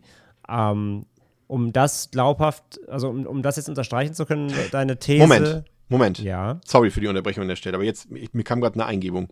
Und zwar, wir erinnern uns dran, ähm, sie lockt ja auch ähm, Sienna dahin, zu dem Jahrmarkt, in dem sie ja die Stimme von Jonathan verstellt. Will sie vielleicht, dass das Art stirbt? Weil, vielleicht, weil sie weiß ja vielleicht offenbar, dass Sienna die Kraft hat, Art zu töten. Jetzt mal ganz im Ernst, also das fällt mir gerade erst ein und ich finde es nicht unsinnig. Ich würde dem Film. Ich, Ich, ich finde es gut, dass du dem Film nicht- gerade mehr Smartes zugestehst, als ich ja, es würde. ich Ey, der Film geht nicht 138 Minuten. Er wird sich was bei gedacht haben. Ich befürchte nicht. Nee, also ich glaube halt, die lockt ihn dahin, damit sie gekillt wird. So, ich glaube schon, dass sie mit der Art zusammenarbeitet. Und um deine These zu untermauern, dass sie quasi am Ende so eine Redemption erfährt, fehlt mir halt die Transformation. Dann hätte der Film das zeigen müssen, indem sie plötzlich wieder normal aussieht oder so. Ähm, nee, für mich ist es so, sie trauert am Ende und nimmt seinen Kopf halt mit, um ihn dann wieder, wieder, wieder zu beleben zu lassen irgendwie. Wir werden das in Teil 3 aufklären lassen. Wahrscheinlich, sicher. ja, wahrscheinlich. Hat er ja schon angekündigt, dass da dann auf einmal das ganze Licht ins Dunkle kommt. Also. Ja, ja, jetzt, jetzt erfahren wir wirklich die, die Smartness und das werden wir alle richtig mal blown. ich wette, wir sehen dann auch den Kill an ihr im dritten Teil, hundertprozentig. Den In drei. Filmen interessieren uns noch nicht Endlich mal die Spezialeffekte. In, in drei Filmen wollen wir nur noch wissen, wie die Geschichte weitergeht. Es gibt übrigens eine Devils and Demons Hommage in dem Film, Pascal, ne? An unser, also ne, Devils and Demons Hommage wäre jetzt vielleicht ein bisschen hochgegriffen, eine Night of the Living Dead Hommage, aber die Stelle aus unserem Intro läuft ja da. Ja, ah, es ist immer. äh, jetzt bin ich langsam an dem Punkt, wo ich. ich es, es ist gut, es reicht jetzt mit Night of the Living Dead. Ja, der ist gratis, den kann jeder in seinen Film reinschneiden. Aber ist jetzt auch. Oder mal gut. Podcast. Ja, oder im Podcast, ja. Das ist, es reicht doch jetzt mal, keine Ahnung. Mach doch dein eigenen, Ja. mach doch Terrifier. Ja, okay, das war albert. Ach, keine Ahnung. Ja, aber es ist natürlich Er hat- irgendwie trotzdem nett. Er hat ein paar bessere Gags, drücken wir es mal so aus. Ich muss ja sagen, ich mochte ja das äh, T-Shirt von Jeff äh, mit, dem, mit der Messerspitze, wo Just the Tip I Promise drauf stand. Und äh, der sexuellen Anspielung dahinter fand ich ganz gut, vor allem, weil da irgendwie schon, ich hatte irgendwie schon das Gefühl, dass dieses T-Shirt noch eine Rolle spielen wird und als er dann, er, jetzt habe ich das richtige Wort, er wird entmannt, nicht enthauptet, sondern entmannt, vielleicht ist das richtiger.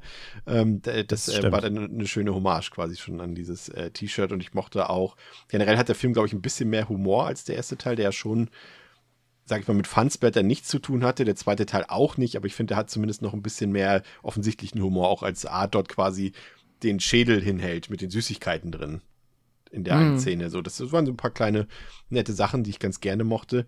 Und mir hat Pascal Corey Cunningham in der Disco-Szene gefehlt. Der Zappelnde. Ja, Ich fand, fand das, finde so eine Szene immer, immer niedlich, weil wenn du wirklich nicht auf Sienna und auf, ähm, das war ja dann nicht mehr Ellie, wie hieß die andere Freundin nochmal?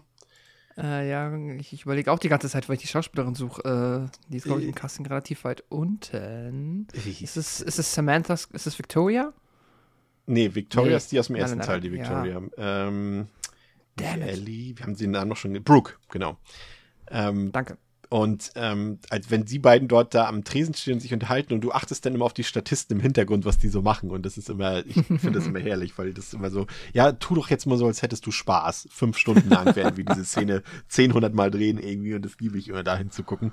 Und äh, da ist auch wieder diese, diese Party-Szene wieder sehr interessant. Aber ich muss gestehen, und ich weiß, da sind wir jetzt mal, glaube ich, doch sehr anderer Meinung, wir drei, oder zumindest ihr beide im Vergleich zu mir. Also sind wir die ganze Zeit, ja, aber jetzt mal aus einem anderen Grund, weil ich sehe jetzt etwas positiv, was ihr, glaube ich, nicht so positiv seht.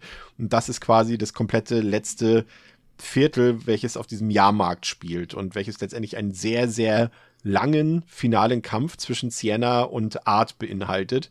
Und ich muss sagen, das war obwohl da eigentlich gar keine Kills mehr vorkommen, war das der Part, der für mich am besten funktioniert hat, weil irgendwie ich fand, Sienna war halt so eine gute Gegenspielerin für Art, die sich da sehr gut behaupten konnte und ich mochte irgendwie diesen Kampf um Leben und Tod zwischen den beiden, weil sie sich auch völlig beide irgendwie verausgabt haben dazu. Sienna in ihrem, in ihrem Kostüm, das sie ja so aussehen lassen hat, als wäre sie äh, eine Amazonin, also quasi Wonder Woman mehr oder weniger, oder sie könnte auch Red Sonja oder sowas gewesen sein, ne? irgendwie so ein, aus so einem Barbarenfilm irgendwie ein Kostüm.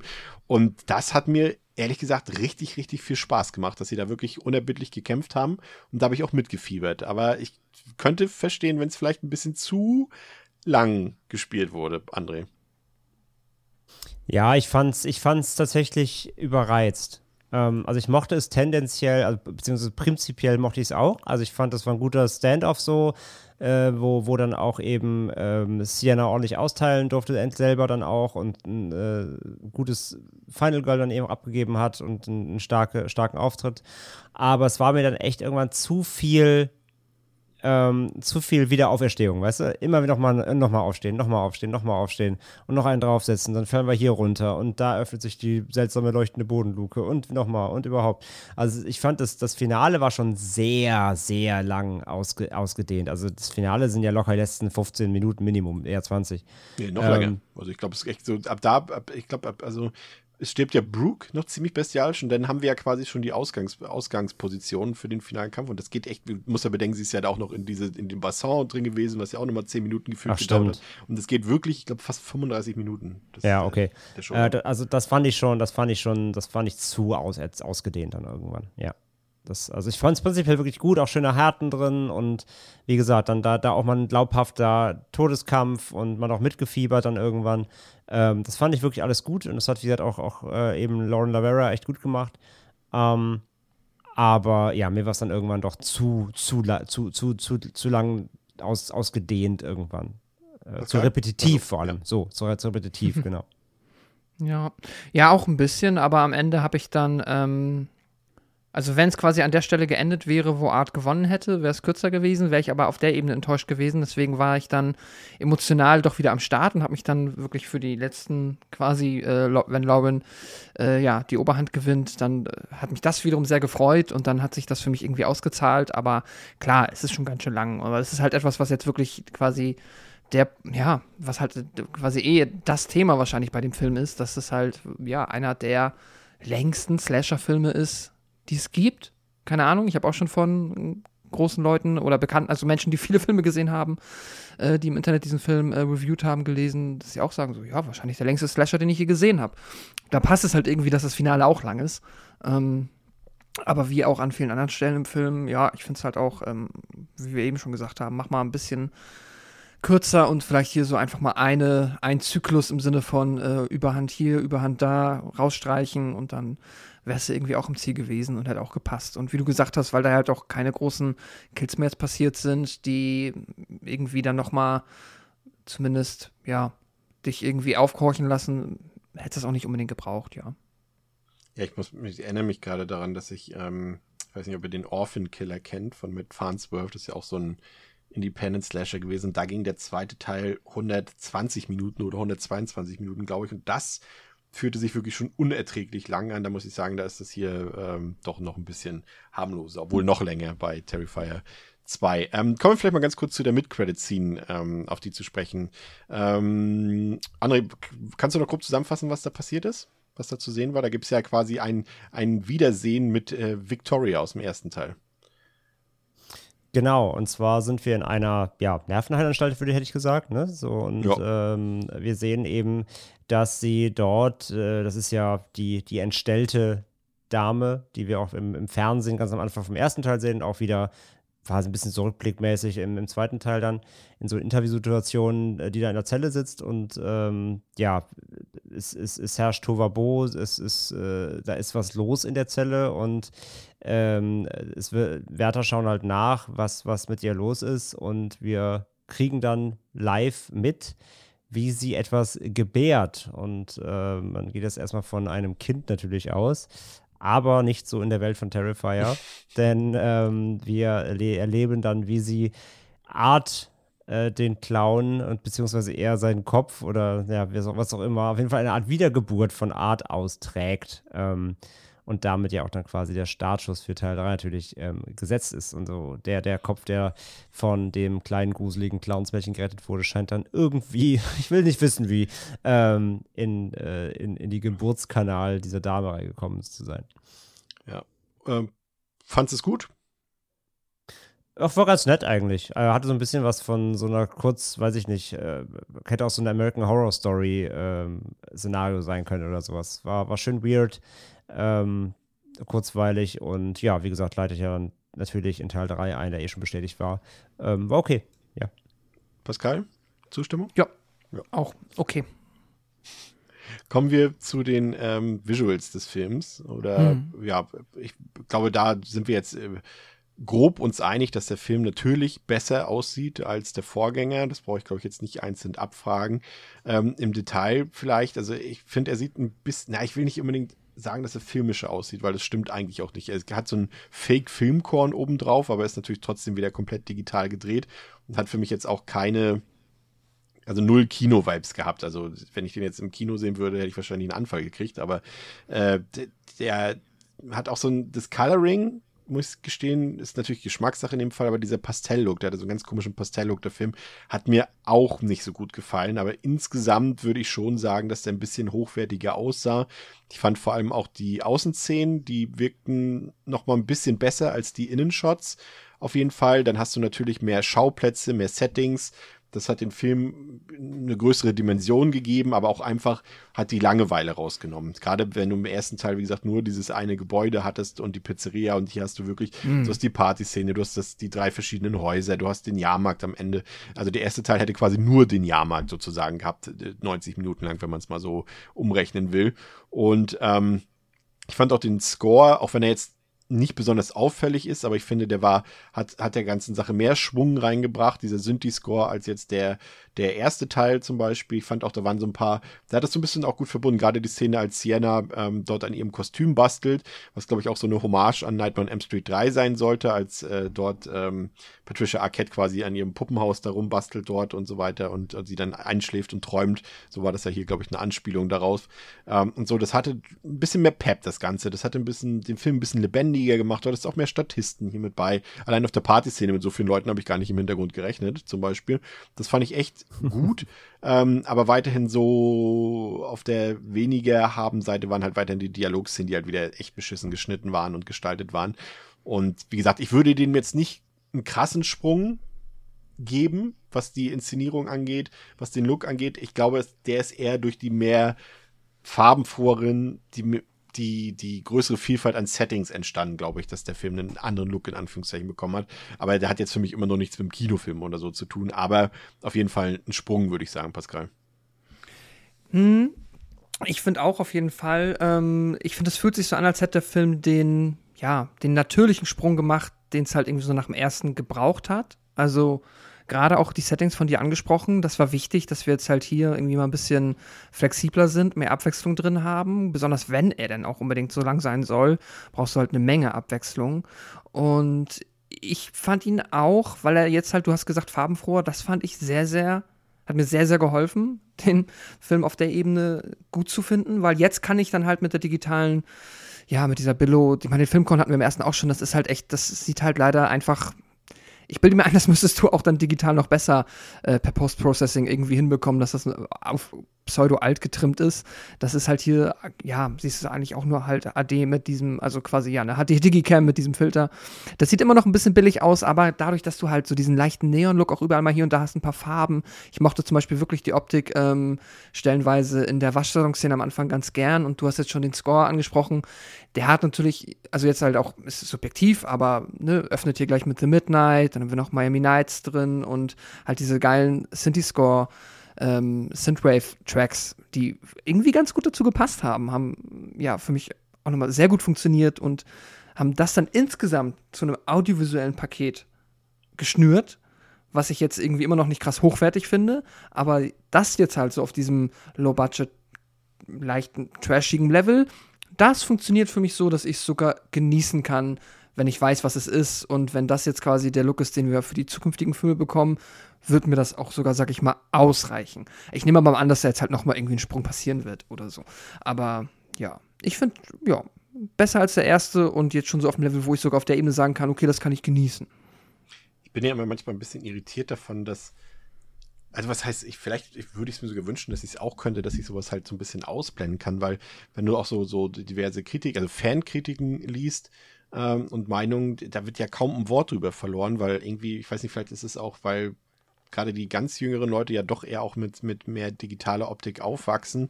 Auch wenn es eine andere Kino-Digitaloptik ist, natürlich was anderes als Heimkino-Digitaloptik. Und gar nicht so dieses filmische Vermissen, was ich in solchen Filmen, gerade in modernen, so billigeren Horrorfilmen vermisse.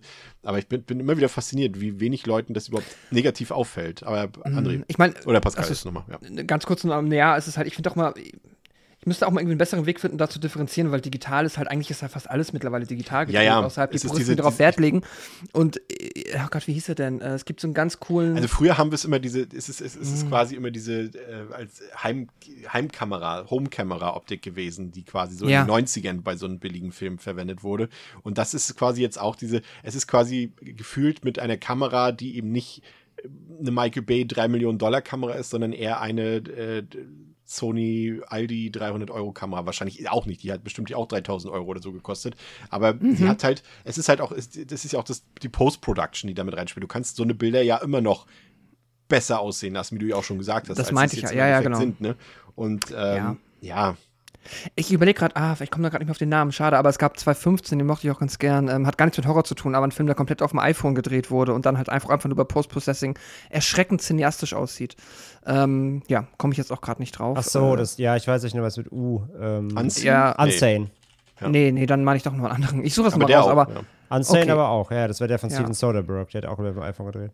Ja, also es geht schon alles, ne? Aber ja, es ist halt diese, ja, was wir jetzt halt einfach, wenn wir quasi Digitaloptik meinen, halt so diese wirklich, ja, Low-Budget, Amateur, moderne, nicht Amateur, aber Ja, das ist auch so ein bisschen die Framerate, die da auch, glaube ich, manchmal, die hat halt nicht diese, diese Kino-Framerate, habe ich so manchmal das Gefühl, sondern ein bisschen, bisschen, ja, sieht halt, drücken wir es mal anders aus. Vielleicht ist digital auch immer das falsche Wort, ist, es sieht einfach unzeniastisch aus, so, fertig. ja, genau, das stimmt schon. Das hat Ab- der Film auf jeden Fall noch. Aber jetzt zu André, bitte. Was denn? Hast du, wie, wie hast du den optischen Sprung, den, den, den audiovisuellen Sprung von Teil 1 zu Teil 2 wahrgenommen? Gar nicht. Doch, natürlich. Ähm, ja, also er sieht auf jeden Fall hochwertiger aus, definitiv. Einfach was die Ausstattung angeht. Es ist einfach alles ein bisschen filmischer inszeniert. Ohne aber natürlich doch eben den Kino-Look natürlich zu haben. Ne? Nach wie vor, es ist eben all digital, haben wir auch schon gesagt. Ähm, und das sieht man halt nach wie vor. Also er kommt nicht ganz über diesen, diesen Homemade-Look hinweg. Aber alles, was die Ausstattung angeht, wir haben jetzt vor allem natürlich auch viel mehr Locations, natürlich zum Glück, ähm, was den Film eh deutlich dynamischer macht. Ähm, du hast auch noch mal diese Party-Szenen und so weiter und das ist alles okay. So, das hat auf jeden Fall einen Sprung gemacht. Es hat sich entwickelt, ähm, aber es fehlt natürlich immer noch eine ganze Bandbreite, bis wir da irgendwie bei einem, bei einem richtig, bei einer richtigen Kinoproduktion sind. Ähm, nichtsdestotrotz muss ich aber sagen, dass ich auch ähm, Terrifier 2 hier auf jeden Fall für die, für die, also das, das Spannende ist fast, als wo ich auch den, den ersten nochmal rewatcht habe, der erste ist fast noch ein bisschen grittiger. So, also der zweite hat teilweise Szenen, die waren mir fast schon dann zu clean, ähm, wenn ihr wisst, was ich meine. Und äh, super spannend finde ich ja auch. Ähm, ich habe jetzt auch zum ersten Mal den Kurzfilm mal nachgeholt. Ja. Und da haben sie ja mit so einem digitalen Grindhouse-Effekt gearbeitet, ne? Wo, wo, wo dann wurde ja diese, dieses, dieses Tape-Ding simuliert mit. Und ich muss ja fast sagen, ich glaube, ich hätte Terrifier 1 fast, fast vom Look her besser gefunden, wenn sie es einfach nochmal gemacht hätten. Weil, wenn ich mir denke, okay, ihr wisst schon, es sieht scheiße aus, dann machst du direkt mit diesem Filter. Dann ist es wenigstens gewollt, gewollt Grindhouse äh, uncanny und dann ist es fast, fast cooler. Auf jeden Fall der, der Terrifier 2 ähm, ähm, hat fast, fast, hat fast ein bisschen was von dieser Grittiness verloren, dadurch, dass sie einfach mehr Geld und eine höhere, höhere Produktion hatten. Ähm, aber nichtsdestotrotz, auf jeden Fall äh, ist das gelungen, glaube ich, was sie wollten, oder was auch, was, was du vorhin gesagt hast, Chris, dass er das Ganze ein bisschen angepasster machen wollte, zumindest vom Look and Feel, ohne aber natürlich irgendwie der Härte einzubüßen. Und ich glaube, genau das hat er damit so äh, gerade geschafft, aber es ist halt immer noch auf jeden Fall Luft nach oben da. Da sind wir uns, glaube ich, einig. Also klar, also der Sprung ist auf jeden Fall vorhanden, aber es ist noch nicht ganz ausgereizt. Aber wie gesagt, dafür reichen dann, ja, ich weiß halt auch nicht. Also ich glaube, da reicht vielleicht auch das Budget dann auch immer noch nicht, aber ich, ich will das Gefühl und ich höre das bei Pascal auch so ein bisschen raus, ähm, das Gefühl nicht loswerden, dass man da auch mit diesem Geld, wenn man dann will, mehr rausholen kann. Weil es ist ja nicht jeder Film, der 300.000 Dollar kostet oder so, hat diesen Look. Also man kann da auch eine andere, naja, egal. Ähm, ist ja letztendlich auch Geschmackssache. So, ähm, kommen wir zu Art, ähm, der jetzt hier eindeutig übernatürlich ist.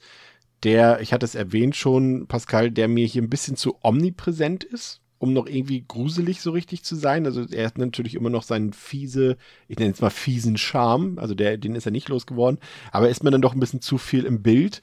Und ich muss ganz ehrlich sagen, ich weiß, es ist nur eine Randnotiz, aber für mich wurde er im wahrsten Sinne des Wortes entblößt, ähm, als nach fünf Minuten in dem, in dem, in dem Waschsalon sein nackter Hintern zu sehen war.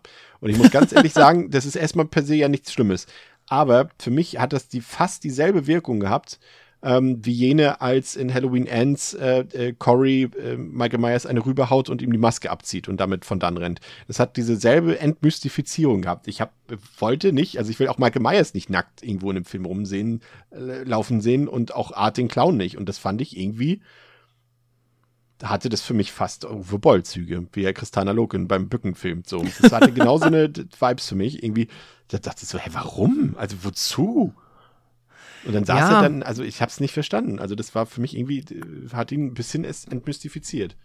Mhm. Also da kann man sich auf jeden Fall vortrefflich dran reiben. Es soll, glaube ich, einfach die, also es soll einfach Art sein, wie es jetzt halt vom Autor gedacht wurde. Es ist halt quasi eben dann genau das, was du meinst. Man will, also das würde zu ganz, ganz vielen anderen Slasher-Killern überhaupt nicht passen. Das wäre richtig ähm, entwürdigend für äh, diese eben. Und hier ist es halt so, ja, das ist halt, es ist halt Art, so, der ist halt, es ist ein richtig kranker Psycho-Dude, der halt ganz, ganz schreckliche Dinge macht, aber er ist halt auch ein bisschen quirky. Er nimmt sich, oder der Film nimmt ihn nicht immer so ernst in seiner, sag ich mal jetzt, Coolness. Er bekommt eigentlich keine Coolness. Er ist halt albern. Aber er ist albern und richtig schlimm.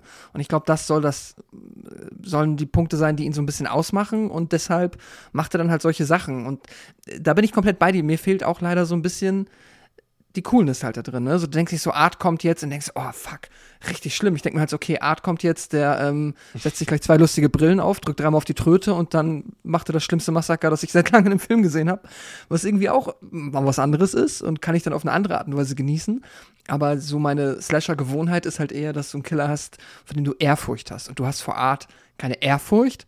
Er amüsiert dich im besten Fall und dann macht er schlimme Sachen. So, das ist halt das, was Art macht. André, welchen Eindruck hattest du von Art im zweiten Teil? Hat er dir besser gefallen, weniger gefallen? Wie gesagt, ich hatte ja erwähnt, mir war ein bisschen zu oft on camera. Aber das, äh, manche freuen sich ja auch, weil du hast ja auch vorhin schon gesagt, für, es ist Art ist nun mal Mittelpunkt, also vielleicht will man auch mehr von sehen einfach, ne? Ja, also für mich hat äh, Art hier noch besser funktioniert als im ersten weil ich ihn halt doch verspielter fand. Ich sagte ja schon, ich mag das halt, wie er mit Mimik, Gestik, dieses Pantomimenhafte, wie er halt so wirklich eben diesen Clown spielt, der sich am Gemetzel so richtig wie so ein Kind freut. Und das fand ich hat hier noch besser funktioniert. Er hat noch mehr dieses Verspielte gehabt, er hat noch mehr die, die, die Opfer verhöhnt irgendwie. Allein diese ganzen Szenen im, ähm, in diesem Horror-Shop ähm, mit den Brillen und so. Ich habe ich hab mich so totgelacht. Und gleichzeitig trotzdem war es creepy. Also ich finde, ähm, die Figur kann das halt gut tragen, was albern ist zu machen, dabei trotzdem willst du halt nicht tauschen und den vor dir stehen haben, so. Und das finde ich, hat, hat, haben sie hier ähm, schon echt nochmal eine ganze, ganze Ecke raffinierter und, und fieser und ähm, einfach besser gemacht als im ersten irgendwie. Also da habe ich mich deutlich mehr nochmal an seinem Spiel erfreut, an seiner Garstigkeit. Ähm, und das hat mir total gut gefallen. Die Szene mit dem Waschsalon, ey, letzten Endes denke ich mir halt, also wir haben, wir haben ja im ersten Teil sogar mit Kurzfilm schon gelernt, dass er gerne mit Scheiße rumschmiert. ja? Also, dass der da irgendwie, äh, dass, dass, dass er da so nackt im Waschsalon sitzt. Ähm, und er ist halt kein Michael Myers und er ist kein Jason, so. Die will ich auch nicht in der Unterhose rumrennen sehen. Aber es ist, er ist halt ein Clown, so. Hat mich, also hat mich nicht gestört, weil es wird ja auch nicht irgendwie, also der sitzt halt dann da im nächsten, in den nächsten drei Sekunden rammt er dem nächsten, dem Wärter dann da durch den Kopf so. Also er macht ja auch direkt einfach weiter so und er ist ja trotzdem eine Bedrohung, auch wenn er mal kurz sein Kostüm wäscht. Ähm, und es ist ja auch nicht so, dass er plötzlich eine Maske abzieht und eben doch dann einfach ein normaler Dude ist, so denkst du, ja, okay, sondern er bleibt ja der Clown. Von daher fand ich das jetzt, hat mich nicht gestört, ähm, so, ähm, verstehe aber, wenn du dich daran stören kannst, mich hat es nicht gestört. Aber insgesamt muss ich sagen, hat er mir hier ähm, auf jeden Fall in seiner ganzen Performance noch besser gefallen als im ersten. Ja, und äh, das Wichtigste ist natürlich bei Terrifier und bei Art offenbar natürlich auch die Gewaltdarstellung und ähm, Leoni hat auch selber im Interview gesagt, also in dem, das, in dem Interview, das ich gelesen habe, dass er, dass ihm natürlich klar war, dass er diese Metallsägen-Szene aus dem ersten Teil überbieten werden muss, nee, überbieten muss, weil die Leute wahrscheinlich sonst am Ende enttäuscht gewesen wären. Und ich glaube, Pascal, das ist ihm ganz gut gelungen, ne? dass er das nochmal überboten hat. Also ich vermute, dass der Trademark-Kill des Films der, der Tod von Ellie ist im Bett. Ähm, da hat er sich inspirieren lassen von einem Stillleben. Äh, oder beziehungsweise hat es als Stillleben inszeniert, ähm, äh, inspiriert von einem Foto eines der Opfer von Jack the Ripper, die Jack the Ripper wohl auch irgendwie so trapiert hat dort ähm, wie sie dort in ihrem Bett liegt, aber die muss ja alles über sich ergehen lassen. Ne? Ihr Gesicht wird zerschnitten, ihre Knochen werden gebrochen, sie wird verätzt und alles Mögliche wird ihr angetan und am Ende findet ihre Mutter sie dort völlig verstümmelt im Bett liegen und äh, Art sitzt daneben und lacht sich ein. Haben sie natürlich auch wirklich äh, großartig getrickst, würde ich erstmal behaupten, zumindest das Stillleben. Und da habe ich auch so ein bisschen gleich wieder meine, bin ich im Zwiespalt. Ich finde, dass die Sachen, die live on camera gedreht werden, also wenn der Trick wirklich direkt vor der Kamera inszeniert wird, ist eher mittelmäßig in diesem Film, auch wieder schon wie im ersten Teil, kann ich die Euphorie nicht teilen, auch wenn natürlich, wie gesagt, lobenswert alles ist handgemacht, oder fast alles ist handgemacht, es gibt zwei, drei CGI-Szenen dem Film, ähm, und, und das lobe ich auch ausdrücklich, weil das freut mich ja, wenn es handgemacht ist. Aber ich finde trotzdem, da habe ich schon zig Filme gesehen, auch in diesem Preissegment, die das deutlich besser machen. Während wiederum dann das, äh, das Fertige, also als Ellie dort, dort äh, noch zuckend im Bett liegt neben Art, das sah dann wieder richtig fantastisch aus, weil sie es halt vorpräpariert haben. Ne? Das ist, da haben sie ja quasi eine ähm, animatronische Puppe äh, nachgebaut im Stile von Ellie und dort ins Bett gelegt und jemand saß dann unter dem Bett und hat das dann sozusagen mit Stangen und so weiter wie eine Puppe bedient und mit Schläuchen und sowas alles, damit es so aussieht, als würde sie atmen. Habe ich zumindest im Making-of gesehen und das ist dann auch richtig gut. Aber man muss schon sagen, generell worauf ich eigentlich hinaus wollte, die Szene ist schon abartig böse, ne? die Szene ist abartig böse. Es ist, ähm, wir hatten es im ersten, es ist quasi dann hier der, es ist die Unique Selling Point Szene. Der Money Shot.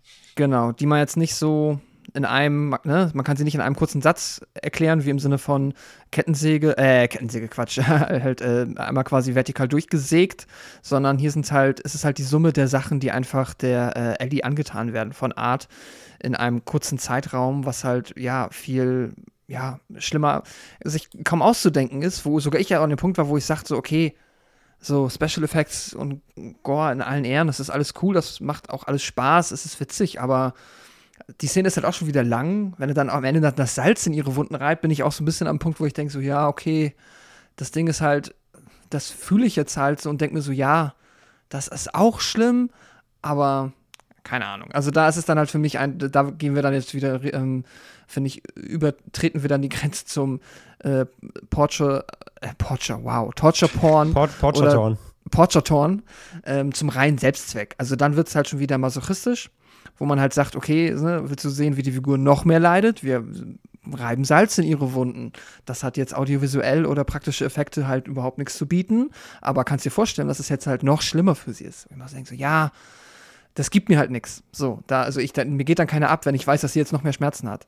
Äh, glücklicherweise, meiner Meinung nach. Ähm, aber davon abgesehen, alles, was sonst passiert, ist halt äh, schon beeindruckend. Äh, ja, die Effekte, man sieht äh, wenn die halt quasi die, die Action-Effekte, nenne ich sie jetzt mal, die, da siehst du definitiv, dass es halt äh, getrickst ist, aber das gleicht sich dann für mich aus, dadurch, dass es handgemacht wird, bin ich da vollkommen konform mit. Finde jetzt auch nicht, dass es das auf einem Qualitätsniveau ist, das ich irgendwie noch nie anders oder besser gesehen hätte, aber halt für so einen Film richtig cool trotzdem, ausreichend. Und dann, ja, die Animatronic im Bett nachher ist wirklich richtig, richtig cool. Das ist halt auch einfach wieder so eine ikonische, ein ikonisches Bild. Ja, finde ich gut um dich zu beruhigen, es ist tatsächlich auch äh, Leonis Absicht. Also er will da immer, also, also er weiß auch, wenn er äh, drüber redet, äh, weiß er, dass es zum Selbstzweck äh, da ist quasi, ne, und keinen Sinn für die Geschichte an sich hat und dass die Leute das sehen wollen und dass er da auch exploitativ handelt und wirklich auch mit den Kills provoziert. Also das sagt er auch so oft mhm. so da macht er auch kein äh, Geheimnis draus. Ähm, ich, bin, ich bin ja auch cool damit, wenn, ne, also brutale Kills ist, ist ja alles mega cool, weil es einfach halt cool aussieht und halt auch einfach äh, kreativ einsetzbar ist. Aber äh, es ist halt wirklich dieses Salz, wo ich halt so bin, okay, das ist jetzt halt, jetzt geht es nur noch darum, es schlimmer zu machen. Ja. Und Ich- du hast davon aber keine vis visuellen, ähm, kein visuelles Feedback, was es irgendwie rechtfertigt. Ich finde, ich gebe dir auch, auch komplett recht. Ich fand diesen Kill, aber auch vor allem den später, auch wenn er nicht ganz so drastisch ist, aber ich finde ihn noch irgendwie, noch fieser irgendwie, den Kill auf der Toilette an Brooke äh, in dem Jahrmarkt-Dings da. Ich muss auch sagen, also wie gesagt, ich sehe ja, das klingt immer blöd, ne? Weil wir auch immer so ein, so ein seriös wissenschaftlicher Podcast hier sind. Und wenn ich dann sage, dass ich natürlich auch sowas gerne sehe im Film, ähm, aber ich weiß nicht genau, ob ich da, also es hat mich jetzt nicht schockiert. Drücken wir es mal so aus. Ich fand das, weil wir, dafür haben wir ja alle drei einfach auch schon zu viel gesehen und auch, auch noch krassere Szenen als das hier. Wie gesagt, alleine, weil, weil die, wie gesagt, die Effektkunst ist jetzt zum Beispiel, Matthäus hat bessere Effekte zum Beispiel und das ist, das kann ich noch mehr fühlen. Und hier weiß ich auch, dass es ja übertrieben ist. Es ist comichaft einfach, ne, die Gewalt, die dort ist. Ähm, ähm, aber ja, ich will einfach nicht so, also er, er hat schon Bock, sowohl Leoni als auch Art, hier die Frauen leiden zu zeigen. Und ich weiß nicht, und damit meine ich jetzt nicht das als äh, aus sexistischer Perspektive, ähm, weil wie gesagt, das äh, entkräftigt er allein dadurch, dass er natürlich auch hier einen Mann genauso leiden lässt. Aber ich habe trotzdem irgendwie das Gefühl, dass das irgendwie nicht so ganz in die richtige Richtung geht. Ich kann es aber auch nicht genau beschreiben, wie ich es wie ich's- wie ich's genau meine. Also es ist, äh, ich weiß ja, dass es ein Film ist und letztendlich äh, ist es ein Splatter-Film. Wenn ich das gucke, weiß ich, worauf ich mich einlasse. Aber ich weiß nicht, wenn ich das als Frau sehe, was ich nicht kann, weil ich keine Frau bin, kann ich mir aber vorstellen, dass das einen faden Beigeschmack hat. Könnte ich mir einfach vorstellen, weil ich weiß nicht, er, er ergötzt sich zu sehr daran, aber ich kann es auch nicht so richtig verurteilen, weil ich es halt auch gerne sehe. Aber irgendwie finde ich es, ich weiß nicht, irgendwie grenzwertig, André. Weiß nicht, du siehst es wahrscheinlich nicht so, aber ich weiß auch nicht, ob ich genau das gerade vermitteln kann, wie ich es meine. Weil wie gesagt, ich finde es ja auch gut, wenn es zu sehen ist, aber eine Perspektive in mir sagt mir auch, dass es vielleicht zu weit geht. Die Diskussion haben wir eins zu eins schon halt schon mal geführt. Es ist halt immer, Ja, klar. es ist halt bei jedem Slasher, äh, bei fast jedem Slasher, gerade natürlich bei den älteren, das ist jetzt ein aktueller, kannst du es halt wieder rausholen. So. Es ist auch die gleiche Diskussion wie bei True Crime. Bei True Crime können wir uns auch nicht aussuchen, dass leider die, die meisten Opfer Frauen sind. Im Film kannst du dich aktiv dagegen entscheiden und äh, könntest auch mehr Männer sterben lassen, auf jeden Fall. Ähm, wenn aber Art halt ein, in der erster Linie ein Frauenmörder sein soll oder der sich zumindest weibliche Opfer lieber auswählt, dann ist es die künstlerische, künstler- künstlerische Freiheit des Drehbuchs, wo ich halt nicht sagen kann, dass es jetzt unbedingt sexistisch ist, ähm, weil es halt die Präferenz dieses Mörders, dieses fiktiven Aber ist Mörders es das? Ist es denn seine Präferenz? Das ist ja die Frage, die du gerade auf, aufwirfst für mich. Ja, Also- aber das, das, das, das, das, lass mich doch mal ausführen. Ja. Ähm, äh, wollte ich mich gerade sagen, aber das wird ja auch nicht klar. Äh, Fakt ist halt, die männlichen äh, Opfer sind in der Unterzahl, aber sie sind ja auch nicht nicht vorhanden. Ähm, aber Fakt ist, dass er auf jeden Fall mit Frauen oder mit weiblichen Opfern lieber spielt als mit männlichen. Die männlichen werden meist weggeräumt, wenn sie irgendwie im Weg stehen und dann auch meist relativ kurz und schmerzlos. Mal, also wenn man diese, diese Teilenthauptung in Teil 1 äh, schmerzlos nennen kann, so zum Beispiel. Ähm, aber Frauen jagt er oder den Frauen stellt er ja richtig nach und wählt sie aus als Opfer und so weiter. Und das macht er bei Männern ja eher nicht. Im zweiten ist es halt der Shopbesitzer wieder, weißt du, der kommt immer so ein bisschen doof in die Quere, muss er halt weg, so. Aber er stalkt jetzt nicht ihn und, und stellt ihm nach und äh, äh, weidet ihn 15 Minuten aus. Das macht er halt mit den Frauen wieder. So. Ähm, von daher kann man das so deuten, dass die Präf seine, seine, seine präferierten Opfer weiblich sind. Ähm, und mit denen halt auf jeden Fall lieber seine, seine dubiosen, perversen, abartigen Spielchen so treibt. So. Ähm, wie gesagt, und also ich glaube, das würde ich halt, also das sehe ich halt immer noch nicht als verwerflich, wie gesagt, weil das eine Drehbuchentscheidung einfach ist. Ähm, da finde ich zum Beispiel, ich finde zum Beispiel, dass das, das das Weirdeste in diesem Bezug am ganzen Film und das Fragwürdigste rein von der Inszenierung und von der Darstellung her ist einfach das Outfit von, von, ähm, von unserer Hauptdarstellerin die ganze Zeit. Ab der Hälfte, ab dieser Halloween-Party halt. Oh, der, jetzt leg mal los. Da habe ich jetzt nicht mitgerechnet. Naja, weil, also sie trägt ja halt, die sind auf dieser Halloween-Party, sie trägt halt da dieses, ihr, ihr, das, was sie halt selber ge ge genäht hat, sieht aus wie so ein selbstgebasteltes Xena-Outfit, die Ja, es ist halt so Kriegerprozesse. eine, so eine, so eine Kämpferin-Rüstung. Ja, so Red Sonja-mäßig Ja, halt, genau. Und dazu halt diese komischen Flügel halt die ganze Zeit. Und das Outfit ist halt sehr knapp und diese Flügel, ich muss immer an die Killerhand denken, das Outfit von, ähm, äh, wie heißt sie? Wer ist es bei die Killerhand nochmal die, die. Eva Mendes? Nee. Nein. Nee, Quatsch. Ähm, ich weiß gar nicht. wer das Jessica Alba. Ach, Jessica. Alba. Die da auch in der. Sorry, aber ich glaube einfach, die Flügel, das ist einfach eine Walküre, oder? Ja, ja, Ja, genau, ja, doch nee, bei, so wie die bei Wonder Woman Ich quasi. bin ja auch noch nicht fertig. Ich bin ja noch nicht, Sorry. Ich bin ja noch nicht fertig. Ganz ruhig, immer ruhig mit den jungen Pferden. Gleich könnt ihr loslegen. ähm, da war, ist es halt auch schon so, dass natürlich der Sexappeal auf Jessica Alba lag. Sie trägt die ganze Zeit dieses, dieses Engel-Outfit in ganz knapp und so. Und das habe ich jetzt daran hier erinnert. Auf dieser Halloween-Party trägt sie halt die ganze Zeit dieses re sehr relativ knappe Krieger-Outfit mit diesen Flügeln. Und das zieht sie halt auch wirklich legis, le, le, le, le, bis zum bis zum bis zu den Credits nicht mehr aus. So. Ähm, und auch in dem Kampf und so weiter, wenn sie, wenn sie auf dem Boden sie wird geschlagen, getreten, sie muss rumrobben und immer bleiben diese Flügel an ihr, die kann sie sich auch einfach so mal abreißen können irgendwie. Ja, wenn das dieses Sinnbild dieses, dieser Kriegerwalküre sein Mhm. soll, fein. Aber nichtsdestotrotz, und das habe ich auch öfter gelesen im Netz und da stimme ich halt irgendwie zu, trotzdem hat das so ein bisschen was von dem Incel- Incel-Dream, wenn sie halt in diesem ganzen knappen, knapp, knapp bekleideten Krieger-Outfit äh, da den Rest des Films halt rum, rumstackst und ähm, sich auch nicht mal irgendwie, ja, es ist immer noch ein Kostüm trotzdem und sie ist in einer Gefahrensituation, nicht mal irgendwie diese vielleicht ein bisschen ungelenk oder behindernden äh, Flügel da auch mal abreißt oder sich irgendwas, weiß ich nicht. Also das ist, das ist, wenn, wenn überhaupt, ist das vielleicht eher mein, mein in Anführungszeichen, ein Kritikpunkt oder ein Punkt, über den man reden kann, ähm, warum die, warum unser Final Girl halt wieder sehr knapp bekleidet sein musste, die halt den halben Film. Ähm, aber alles andere, wie gesagt, finde ich, ist dann, das ist diese typische Slasher-Trope, ähm, ja, freie, freie, freie Drehbuchentscheidungsgeschichte. Finde ich wirklich sehr spannend, weil, also normalerweise würde ich ja, also weißt du ja auch immer sofort zustimmen, wenn sowas aufgeworfen wird und genau hier überhaupt nicht. Also ich finde einfach, ist die Symbolik dahinter als Kriegerin. Man darf ja auch nicht vergessen, sie hat ihren Vater verloren und er hat ihr das Kostüm designt und so weiter und so fort. Und da steckt natürlich die Symbolik hinter. Natürlich ist das nicht realistisch, dass sie nicht irgendwann mal die Flügel ablegt. Aber ich meine, was reden wir jetzt hier? Ne? Also wenn wir alles sonst ausblenden, dann ja das erst recht. Und, ähm, und man muss ja auch einfach sagen, sie sieht ja auch schön darin aus. Also das kann man ja auch nicht abstreiten. Aber ich fand jetzt nicht irgendwie, dass sie, Ja, also gut. da würden mir deutlich äh, sexistischere Kostüme ein, die ich gesehen habe in Filmen als. Ich habe das als Wort direkt nicht in den Mund genommen, weil das, so weit möchte ich gar nicht gehen, aber ich sage halt nur wenn. Also alles andere, also die ganze von wegen äh, Sexismus als weiblich Opfer sehe ich halt nicht. Wenn, dann vielleicht eher das, aber auch das ist halt fragwürdig. Also ja, ist halt diskut ist beides diskutabel, aber ich frage mal Pascal.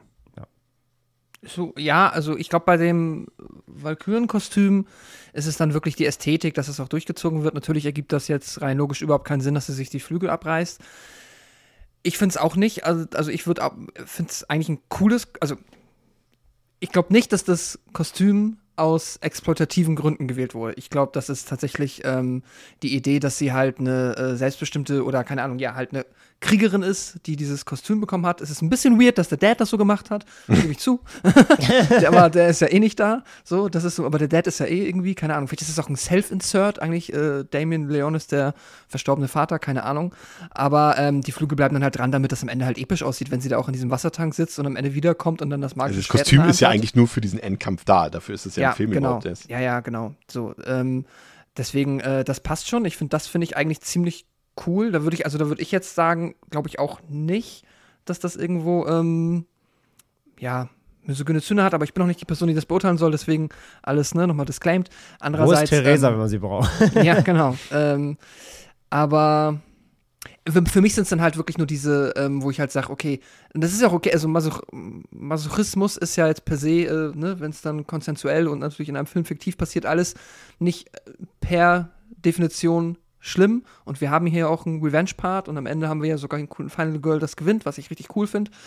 Äh, zumindest temporär gewinnt, wer weiß, was im dritten passiert. Aber es gibt dann halt, finde ich, jetzt halt, ja, auf dieser Masochismus-Ebene sind es mir halt ein paar Sachen, die mir zu weit gehen, im Sinne von, da sehe ich halt nicht mehr irgendwo den Gegenwert, den ich bekomme, außer dass ich mir halt vorstellen kann, dass es jetzt halt noch mehr Schmerzen sind, die diese Person erleiden muss. Und das ist dann halt ähm, auch jetzt für mich äh, Geschlechts- und jetzt auch äh, Misogynismus unabhängig davon einfach zu viel Torture-Porn, wo ich halt mich an, an offensichtlich daran erfreuen soll, dass es jetzt noch mehr Ja. Schmerzen gibt, wo ich mir denke, ja gut, ah, das ist klar, aber du hast ja gesagt, und er sagt das auch, er will damit provozieren, ja klar, und da muss er natürlich einen draufsetzen. Und da ist natürlich jetzt, der Arm ist ab, das Auge ist ab, der Skalp ist ab, so, was musst du machen? Dann streust du noch Salz auf die Figur, so.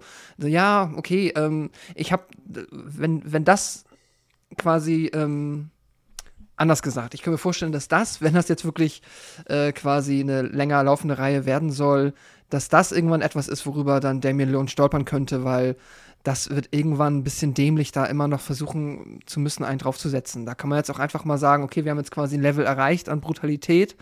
Das hat der erste irgendwie gemacht, so, da bleiben wir jetzt bei. Das ist halt dann, ne, wir denken uns neue, coole, kreative Sachen aus, so, aber wir müssen das Level nicht nochmal erhöhen, dass es noch einfach sadistischer wird. Ist doch Quatsch, ich sag die ganze Zeit masochistisch, es ist sadistisch. Ja. Ähm, vollkommen falsch. Aber ja, also da, da müssen wir dieses Sadismus-Level für mich nicht erhöhen. Da kann man sich einfach auf dem gleichen Level neue, coole Sachen ausdenken. Ja, gehe ich komplett mit. Das hat so diese, diese leicht diese Eli Roth-Züge, ne? So dieses so unempathische, Hauptsache äh, Ja. immer noch einen oben draufsetzen, so Hauptsache provozieren. Diese, diese, so ein bisschen diese Edgelordness, aber ja, gut. Ich weiß nicht, ich habe jetzt bisher nur gelesene Interviews mit ihm gesehen. Da hat er jetzt für mich jetzt nicht einen, einen unsympathischen Eindruck oder so hinterlassen. Schon irgendwie aus seiner Sicht hat das schon alles irgendwie Sinn ergeben. Wie gesagt, er hat sich auch dazu geäußert. Es gab ja auch beim ersten Teil äh, verheerende äh, Kritik bezüglich äh, der Frauenfeindlichkeit und so weiter und ähm, hat sich auch dazu geäußert. Und es klang auch alles nachvollziehbar, aber so ganz für mich der Gedanke da irgendwie auch nicht ähm, verlassen. Und wie gesagt, gerade für mich muss, wenn du die Gewalt halt so zeigst und sie halt wirklich nicht, eigentlich nicht, also wenn sie nur zum aus Zweckmäßigkeit da ist, muss das drumherum schon so gut sein, dass ich da auch irgendwie mitgehen kann. Aber er hat zumindest geschafft, im Vergleich zum ersten Teil diese Empathielosigkeit, äh, also bei Art ist natürlich empathielos, aber ich meine für die Zuschauer, wo mir sind die Figuren nicht egal und selbst bei den Nebenfiguren habe ich das Leid mitempfunden sozusagen. Also das ist nicht mehr ganz so krass mies gewesen wie im ersten Teil. Ähm, ansonsten, wie gesagt, ich äh, bleib dabei, tricktechnisch, also bei, ne, und damit meine ich jetzt nicht euch, weil ihr lobt die Tricks ja jetzt auch nicht über einen heißen Klee hinaus. Über, über heißen Brei? Nee, heißen grünen Klee? Ja Über den Kleelob. über den Klee loben.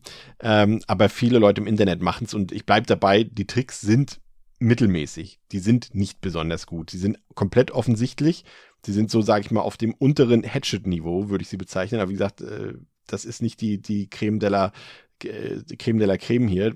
Ne? Wie gesagt, alles handgemacht, alles so, Props dafür, aber selbst die Tom Savini-Sachen sahen Mitte, Ende der 80er schon deutlich geiler aus als das hier. Und äh, das ist alles offensichtlich Latex. Du siehst, wenn er den Hals von dem, von dem Verkäufer äh, dort abpackt, da siehst du einfach, dass das äh, künstlich ist. Das ist Gummi, das sieht nicht echt aus. Und äh, auch die Blutfarbe, finde ich, ist viel, hat ein völlig falsches Rot für echtes Blut.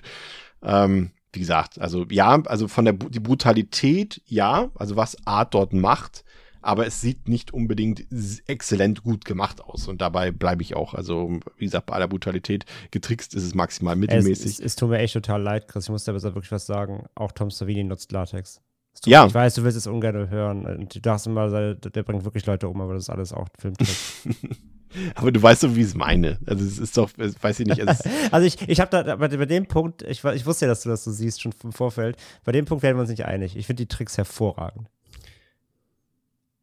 ja, Das hat alles seine Wirkung, das ist super abartig, äh, das sieht fantastisch aus, das, hat, das ist genau wie es soll. Natürlich siehst du, dass es unecht ist, weil es fucking Tricks sind. Wir leben in einem HD-Zeitalter, das ist alles halt hoch aufgelöst. Nicht mehr auf dem verrauschten 79er-Jahrgangsfernseher. Ähm, aber da es ist es ist top-notch so. Das ist absolut widerwärtig Ja, und aber- effizient und die Köpfe, auch die Props sehen fantastisch aus. Erzielt genau, was es soll. Da gibt es eigentlich nichts zu meckern. Nee, es ist natürlich auch ein gewisses Niveau, auf dem ich hier mecke. Aber wie gesagt, ich habe, wenn, wenn es, äh, wie gesagt, es, es geht mir auch bloß um dieses, um, um, um den Hype auch mal ein bisschen einzudämpfen, weil es wird so getan, als wären das jetzt die besten Effekte, die es bisher gab. Also in dem Horrorfilmbereich. Ne? Also ist natürlich, wenn jetzt ein, ein James Cameron irgendwelche Terminator-Effekte macht, das, ziehe ich jetzt nicht als Vergleich. Aber wie gesagt, ich habe ja vorhin schon das Beispiel gebracht und ich, 100 Brief und Siege drauf. Setzt die Filme nebeneinander, guckt sie beide. Ich weiß, sie sind bei beide langweilig, deswegen muss man sie jetzt nicht unbedingt nochmal gucken. Aber die Effekte in Late to Rest sehen besser aus. Vor allem im zweiten Teil. Die sehen hundertprozentig echter und sie sehen hundertprozentig besser aus. Hundertprozentig.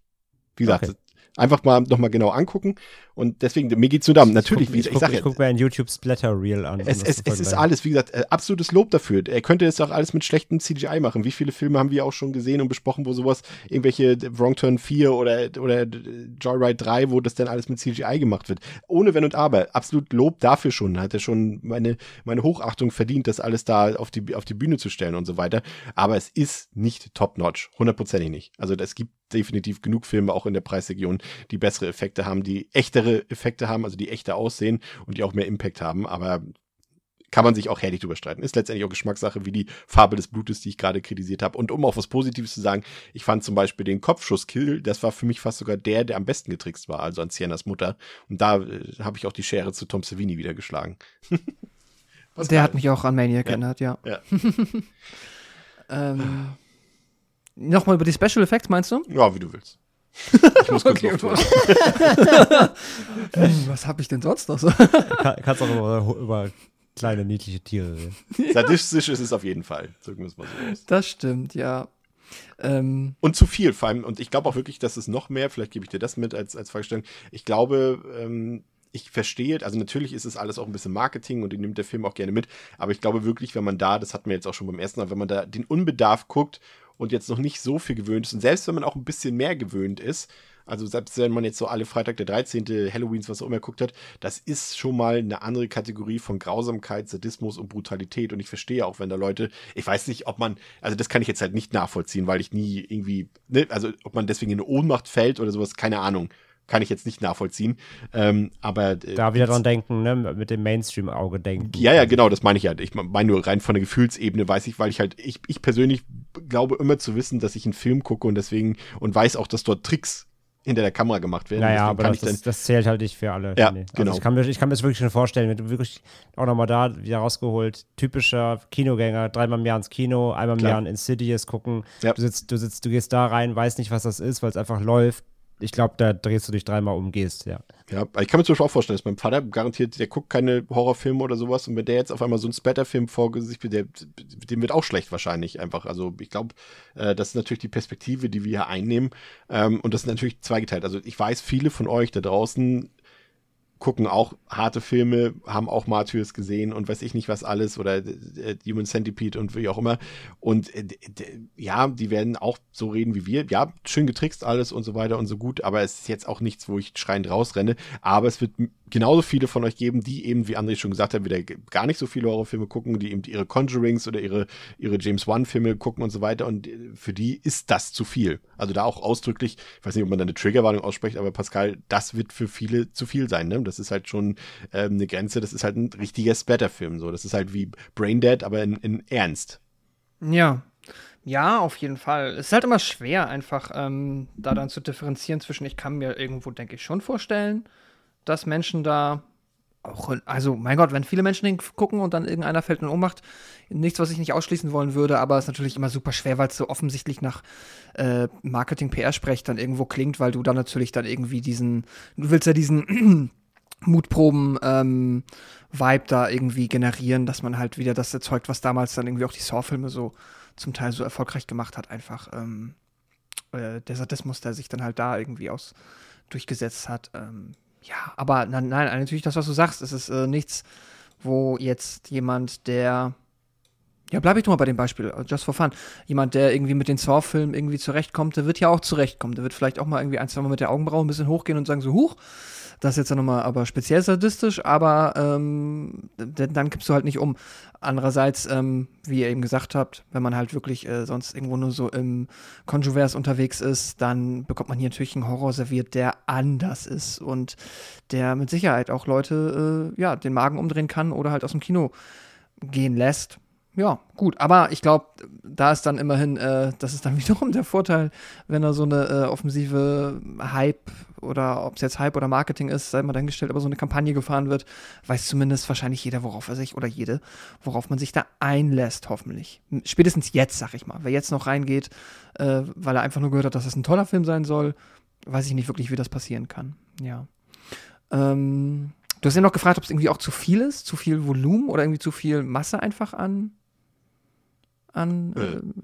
Special Effects oder hab ich mir das Nee, eingebildet? nee, nee, zu viel im Sinne von, das ist einfach zu, zu, ähm, ja, was du auch schon gesagt hast, zu quälend im Endeffekt, so unnötig. So, Ja. ne? So, das ist so so ein bisschen so immer noch mal eine Länge weitergehen, weil die Leute könnten ja unzufrieden sein, die hier den großen Splatter sehen wollen. Ja, ne? können wir, Also- genau, ja, so aus dieser, aus dieser, du hast es, der Vergleich zu Eli Roth war ja eigentlich ziemlich gut. So aus dieser Nummer können wir jetzt von mir aus dann gerne nach diesem Film aussteigen und dann gucken, dass man irgendwie jetzt mal die anderen Qualitätssäulen, die wir jetzt hier schon immer kritisiert haben, da vielleicht mal anfängt, ein bisschen dran zu arbeiten, weil er jetzt ja garantiert spätestens jetzt nochmal ein ganz anderes Budget bekommen wird und dann kann man gucken, ob man den vielleicht noch irgendwie auf anderen Ebenen cooler macht und äh, sich nicht überlegt, auf, wie man jetzt quasi das Geld darin investiert, noch einfach ähm, noch edgigere Kills zu inszenieren. Da, da das, ich glaube, das wird dem gut stehen, wenn man schon mal so in die Zukunft gucken möchte. Ich glaube, das wäre besser als ja der Weg, der da jetzt eingeschlagen wurde. Mal schauen. runden wir das Ganze ab. Also ähm, ich bin auch auf jeden Fall der Meinung, dass das ein, ein klarer Sprung ist im Vergleich zum ersten Teil. Ähm, der sieht wirklich besser aus, aber vor allem ist es das, ich habe hier eine Figur, eine coole Hauptfigur mit Sienna. Ich fiebere mit ihr mit, ich finde sie sympathisch. Ähm, und sie trägt den Film auch mit. Sie ist eine, eine ebenbürtige ähm, Gegenspielerin zur Art auf jeden Fall. Du hast mehr Settings. Du, das Ganze ist einfach ein bisschen bisschen größer angelegt und einfach so, du hast nicht mehr das, also ne, es ist einfach ein ganz ein Kontrasten deutlicher erkennbar zum, zum ersten Teil. Ich hatte hier auch ein paar Szenen, die mir auch wirklich Spaß gemacht haben. Ich fand auch, muss man wirklich an der Stelle sagen, lobend, auch wenn, wir, wenn ich natürlich gesagt habe, dass man da hier und da was rausschneiden kann, fand ich trotzdem, und da bleibe ich auch bei, fühlen sich die 84 Minuten aus dem ersten Teil länger an, als die 138 hier aus dem zweiten Teil. Also ich fand jetzt nicht, dass das, dass ich habe mich nicht gelangweilt im zweiten Teil. Es so aus. Und das ist für so einen Film, in der Budgetklasse, in der Länge ist schon Hochachtung, aber trotzdem ist der Film gleichzeitig so über, überambitioniert, dass er nichts zeigt, was die Länge rechtfertigt. Im Endeffekt, ne? Also der könnte auch, wie gesagt, 30 Minuten kürzer sein und man würde wahrscheinlich nichts vermissen.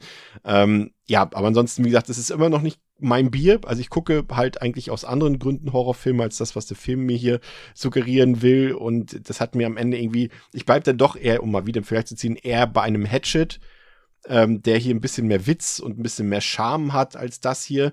Ähm, und das wird halt eingetauscht hier gegen mehr Sadismus und ja. Aber ich sehe das, ich erkenne hier auch Qualitäten und finde, wie gesagt, das ist ein, äh, die richtige Richtung, in die Leone sich da bewegt, auch wenn ich mir trotzdem die Frage stelle, wie gut könnte der Film vielleicht in den Händen sein von Leuten, die noch ein bisschen mehr von ihrem Handwerk verstehen. Also wie gesagt, also wenn, wenn Leone seine Effekte macht, alles schon gut, aber vielleicht ein anderer Mensch auf dem Regiestuhl, vielleicht ein anderer Mensch mal, also er dreht ja nicht selber den Film ähm, mit der Kamera, das macht ja, aber hat er sein, auch seine Stammperson, die das macht, die auch den ersten Teil zum Beispiel schon gefilmt hat. Vielleicht mal das, mh, vielleicht mal nicht unbedingt in die Leute aus der eigenen Bubble geben, sondern vielleicht mal ein paar andere gute Handwerker daran lassen. Da ist, glaube ich, noch mehr drin auf jeden Fall.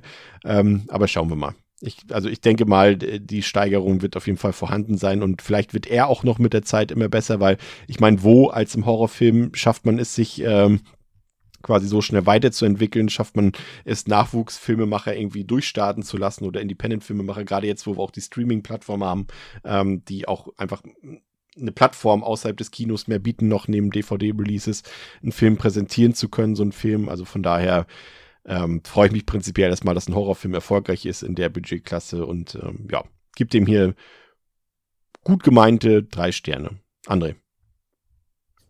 Gut gemeinte drei Sterne. Ja, Teil 2, ähm, auf jeden Fall Schritt nach vorne. Äh, Art ist noch böser, noch garstiger, darf, darf noch mehr rumspielen mit Opfern und seiner gesamten, äh, seinem ganzen Wesen. Und ähm, ja, insgesamt der Film einfach handwerklich einen Schritt nach vorne. Sieht besser aus, hat auch bessere Effekte, ähm, schafft deutlich mehr Locations und damit mehr Abwechslung, aber eben auch eine Laufzeit, die er nicht braucht. Das ist ganz klar. Im Vorfeld ähm, wurde schon viel diskutiert.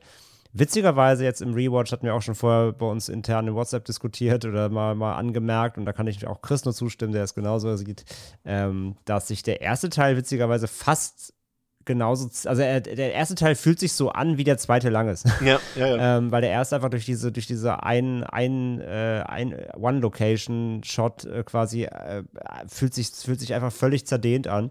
Und der zweite schafft da auf jeden Fall viel mehr Abwechslung, was dem auch gut tut. Ähm, auch wenn ich finde, trotzdem, die 138 Minuten braucht er definitiv nicht. Also da kann man locker 20 Minuten rausnehmen, weil er immer wieder kleine Sequenzen hat, die einfach den Film überhaupt nicht voranbringen. Wie das Finale insgesamt war mir auch zu lang.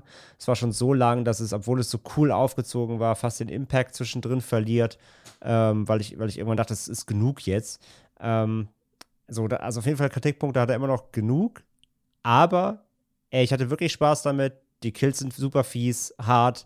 Ähm, auch gar nicht so zahlreich, aber eben sehr ausgedehnt. Er lässt, äh, Art, Art lässt sich sehr viel Zeit mit seinen Opfern, was sehr, sehr sadistisch ist. Und äh, trotzdem, ja, hat er wieder sein, sein fieses, markantes Spiel. Also, wie gesagt, Clownphobiker sind bei dem auf jeden Fall in der richtigen Adresse. Ähm, und von daher, ey, ich gebe dreieinhalb. Ähm, hat, mir, hat, mir, hat mir gefallen. Und für den Teil 3 wünsche ich mir wieder einen stringenteren Film. Also ich wünsche mir die Abwechslung aus zwei mit einer Lauflänge vom ersten oder vielleicht ein bisschen mehr, maximal 100 Minuten. Ähm, noch einen besseren Look, wenn das endlich mal hinbekommt, das Ding wirklich wie einen richtigen Film aussehen zu lassen. Ähm, aber ja, wieder Terrifier 2 auf jeden Fall. Ordentliche Schlachtplatte, mag ich. Er kann das ja eigentlich nur noch toppen, indem der dritte Teil ein Zweiteiler wird, ne? Also zweimal 130 Minuten oder Oder er bringt die ersten zehn Jahren. James Cameron lässt grüßen. Das kann auch sein. Pascal, dein Fazit. Mm, Ja, ich ähm, bin bei Terrifier 2 sehr froh, dass auf einigen Ebenen wirklich Qualitätssprünge äh, passiert sind, die ich finde, die es mir schon sehr, sehr viel einfacher gemacht haben, überhaupt den Film ähm, genießen zu können, ohne die ganzen Abstriche, die ich jetzt beim ersten gemacht habe, wo es halt dann auch wirklich einfach das äh, kleine Mini-Paket war, das ich dann so in diesem 84 Minuten gut genießen konnte, hat es halt dann jetzt hier tatsächlich auch wieder ausgereicht, dass es sich für mich sogar über auf 140 Minuten ähm, unterhält, ohne dass ich jetzt wirklich arg gestresst davon bin, dass es sich zwischenzeitlich zieht. Klar, auch hier, der hat seine Längen und wie gesagt, äh, da wird auch mal irgendwie vielleicht ein externer Editor, der da ein bisschen weniger Schmerz mit der Schere rangeht, glaube ich, äh, ja, unserem Leone ganz gut tun. Aber sei es drum, dadurch, dass er jetzt halt, wie ich finde, doch markant ansprechenderes audiovisuelles Paket bietet, das zwar immer noch im Kern diese Billo-Digital Optik hat, aber es ist jetzt zumindest interessanter inszeniert, mit mehr Farben und einem Soundtrack, der mir wirklich gut gefallen hat. Ähm, aber ist auch einfach, wenn es halt mal, ich mag halt so Synthwave-Kram sehr gerne und dann sind es auch noch zum Teil genau die Bands, die ich eh höre und die Songs, die ich mag, dann passt das halt einfach sehr gut. Das ist dann einfach da, ja, passt der Film dann für mich. Ähm, und ja, ich, ich finde es cool, dass es geklappt hat, wirklich hier den Film nochmal erstmal auf die nächste Ebene zu heben. Ich finde, es fühlt sich so an wie eine, weil wir es ja so oft haben, wir meistens, meistens besprechen wir in den Franchises ja irgendwie quasi einen ersten Film, fantastisch, und dann geht's bergab. Oder nicht bergab, aber dann wird's, sag ich mal, mindestens ein Ups und Down. Und hier habe ich jetzt so ein bisschen die zugegebenermaßen naive, aber wer weiß, Hoffnung, dass wir jetzt tatsächlich so eine kleine Qualitäts- Leiter hochklimmen, wo halt Menschen mit dem richtigen Gedanken besser werden, wie du eben auch gesagt hast, Chris. Ne? Hier, ähm, ja, auch äh, ähm, ein ähm, Leone kann dann ja einfach mehr lernen und vielleicht wird sich dann hier und jetzt nochmal mit mehr Geld auch ein bisschen Consult, also ne, kommen noch mehr Menschen dazu, die auch mal helfen können oder was weiß ich, muss ja nicht irgendwie alles austauschen, aber kannst ja noch einfach mehr Input holen und dann wird der dritte vielleicht noch cooler. Also ich hatte jetzt mit dem zweiten schon trotz der Länge sehr viel Spaß. Ich habe dem dreieinhalb Sterne gegeben. Ich würde mir ein bisschen wünschen, weil ich jetzt mal überlege, was, wie soll das zu einem langlaufig, lang, länger laufenden Franchise werden? Sienna ähm, beibehalten wäre mein Tipp. Sienna beibehalten wäre cool. Und, Und den Bruder austauschen. den Bruder austauschen.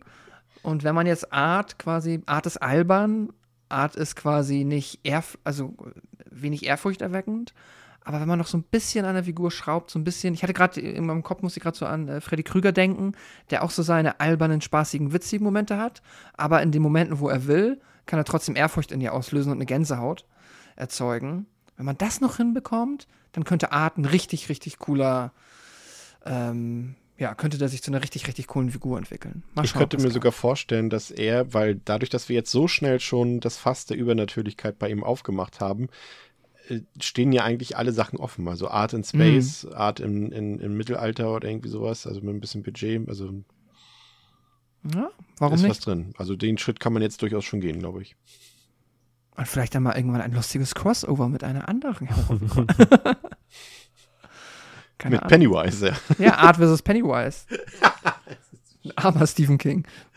äh, wer weiß. Was gibst du ihm? Dreieinhalb. Dreieinhalb. Sehr gut. Ja, wunderbar. War doch am Ende gar nicht so kontrovers äh, und, und so streiterisch und zankig wie von mir erwartet, aber das ist immer so, wenn ich mir vorstelle, dass wir uns streiten, dann sind wir ja doch am Ende ähm, sehr versöhnlich. Ähm, in der nächsten Woche reden wir über einen echten Klassiker, der auch seinem Hype auf jeden Fall gerecht wird, nämlich über David Finchers Seven, also dem Sieben. Und da freue ich mich ganz besonders drauf, denn das ist einer meiner Lieblingsfilme. Und ähm, ja, vielen Dank. Ähm, eine Sache vielleicht noch an dieser Stelle. Ähm, weil das jetzt noch ein paar Themen aufgeworfen wurden. Zum einen, äh, wann fängt denn Theresa endlich an? Ja, schön, äh, haben wir ja auch gesagt, 2023, aber äh, für die Ungeduldigen, es wird wahrscheinlich dann doch ein paar Wöchlein früher der Fall sein. Das an dieser Stelle. Und äh, wir wollen uns bedanken für die ganzen zahlreichen Namensvorschläge, die ihr eingereicht habt für unsere ähm, neuen Showformate, die wir hier auch noch fleißig am Auswerten und am Ausdiskutieren sind. Ähm, aber die GewinnerInnen werden dann ähm, demnächst äh, benachrichtigt und die neuen Namen werdet ihr dann natürlich auch bei ähm, ja, bei der Gelegenheit dann erfahren. Ähm, vielen Dank für eure Aufmerksamkeit, vielen Dank für eure Unterstützung. Besucht uns auf Instagram, auf Twitter, auf Steady, wo auch immer ihr wollt, auf dem Discord natürlich auch. Und ähm, ja, ist ja jetzt auch der, der Horror, die Horrorzeit ja eigentlich auch vorbei, André, jetzt, ne? Horror Oktober ist vorbei, jetzt können wir wieder zur Normalität übergehen, aber für uns bleibt wie immer alles gleich. ich wollte gerade sagen, e endlich keine Horrorfilme mehr besprechen. Ein ja. Glück. ah, Macht's gut. Bis zum nächsten Mal bei Devils and Demons mit André, mit Pascal, mit Chris. Ciao. Tschüss. Tschüss.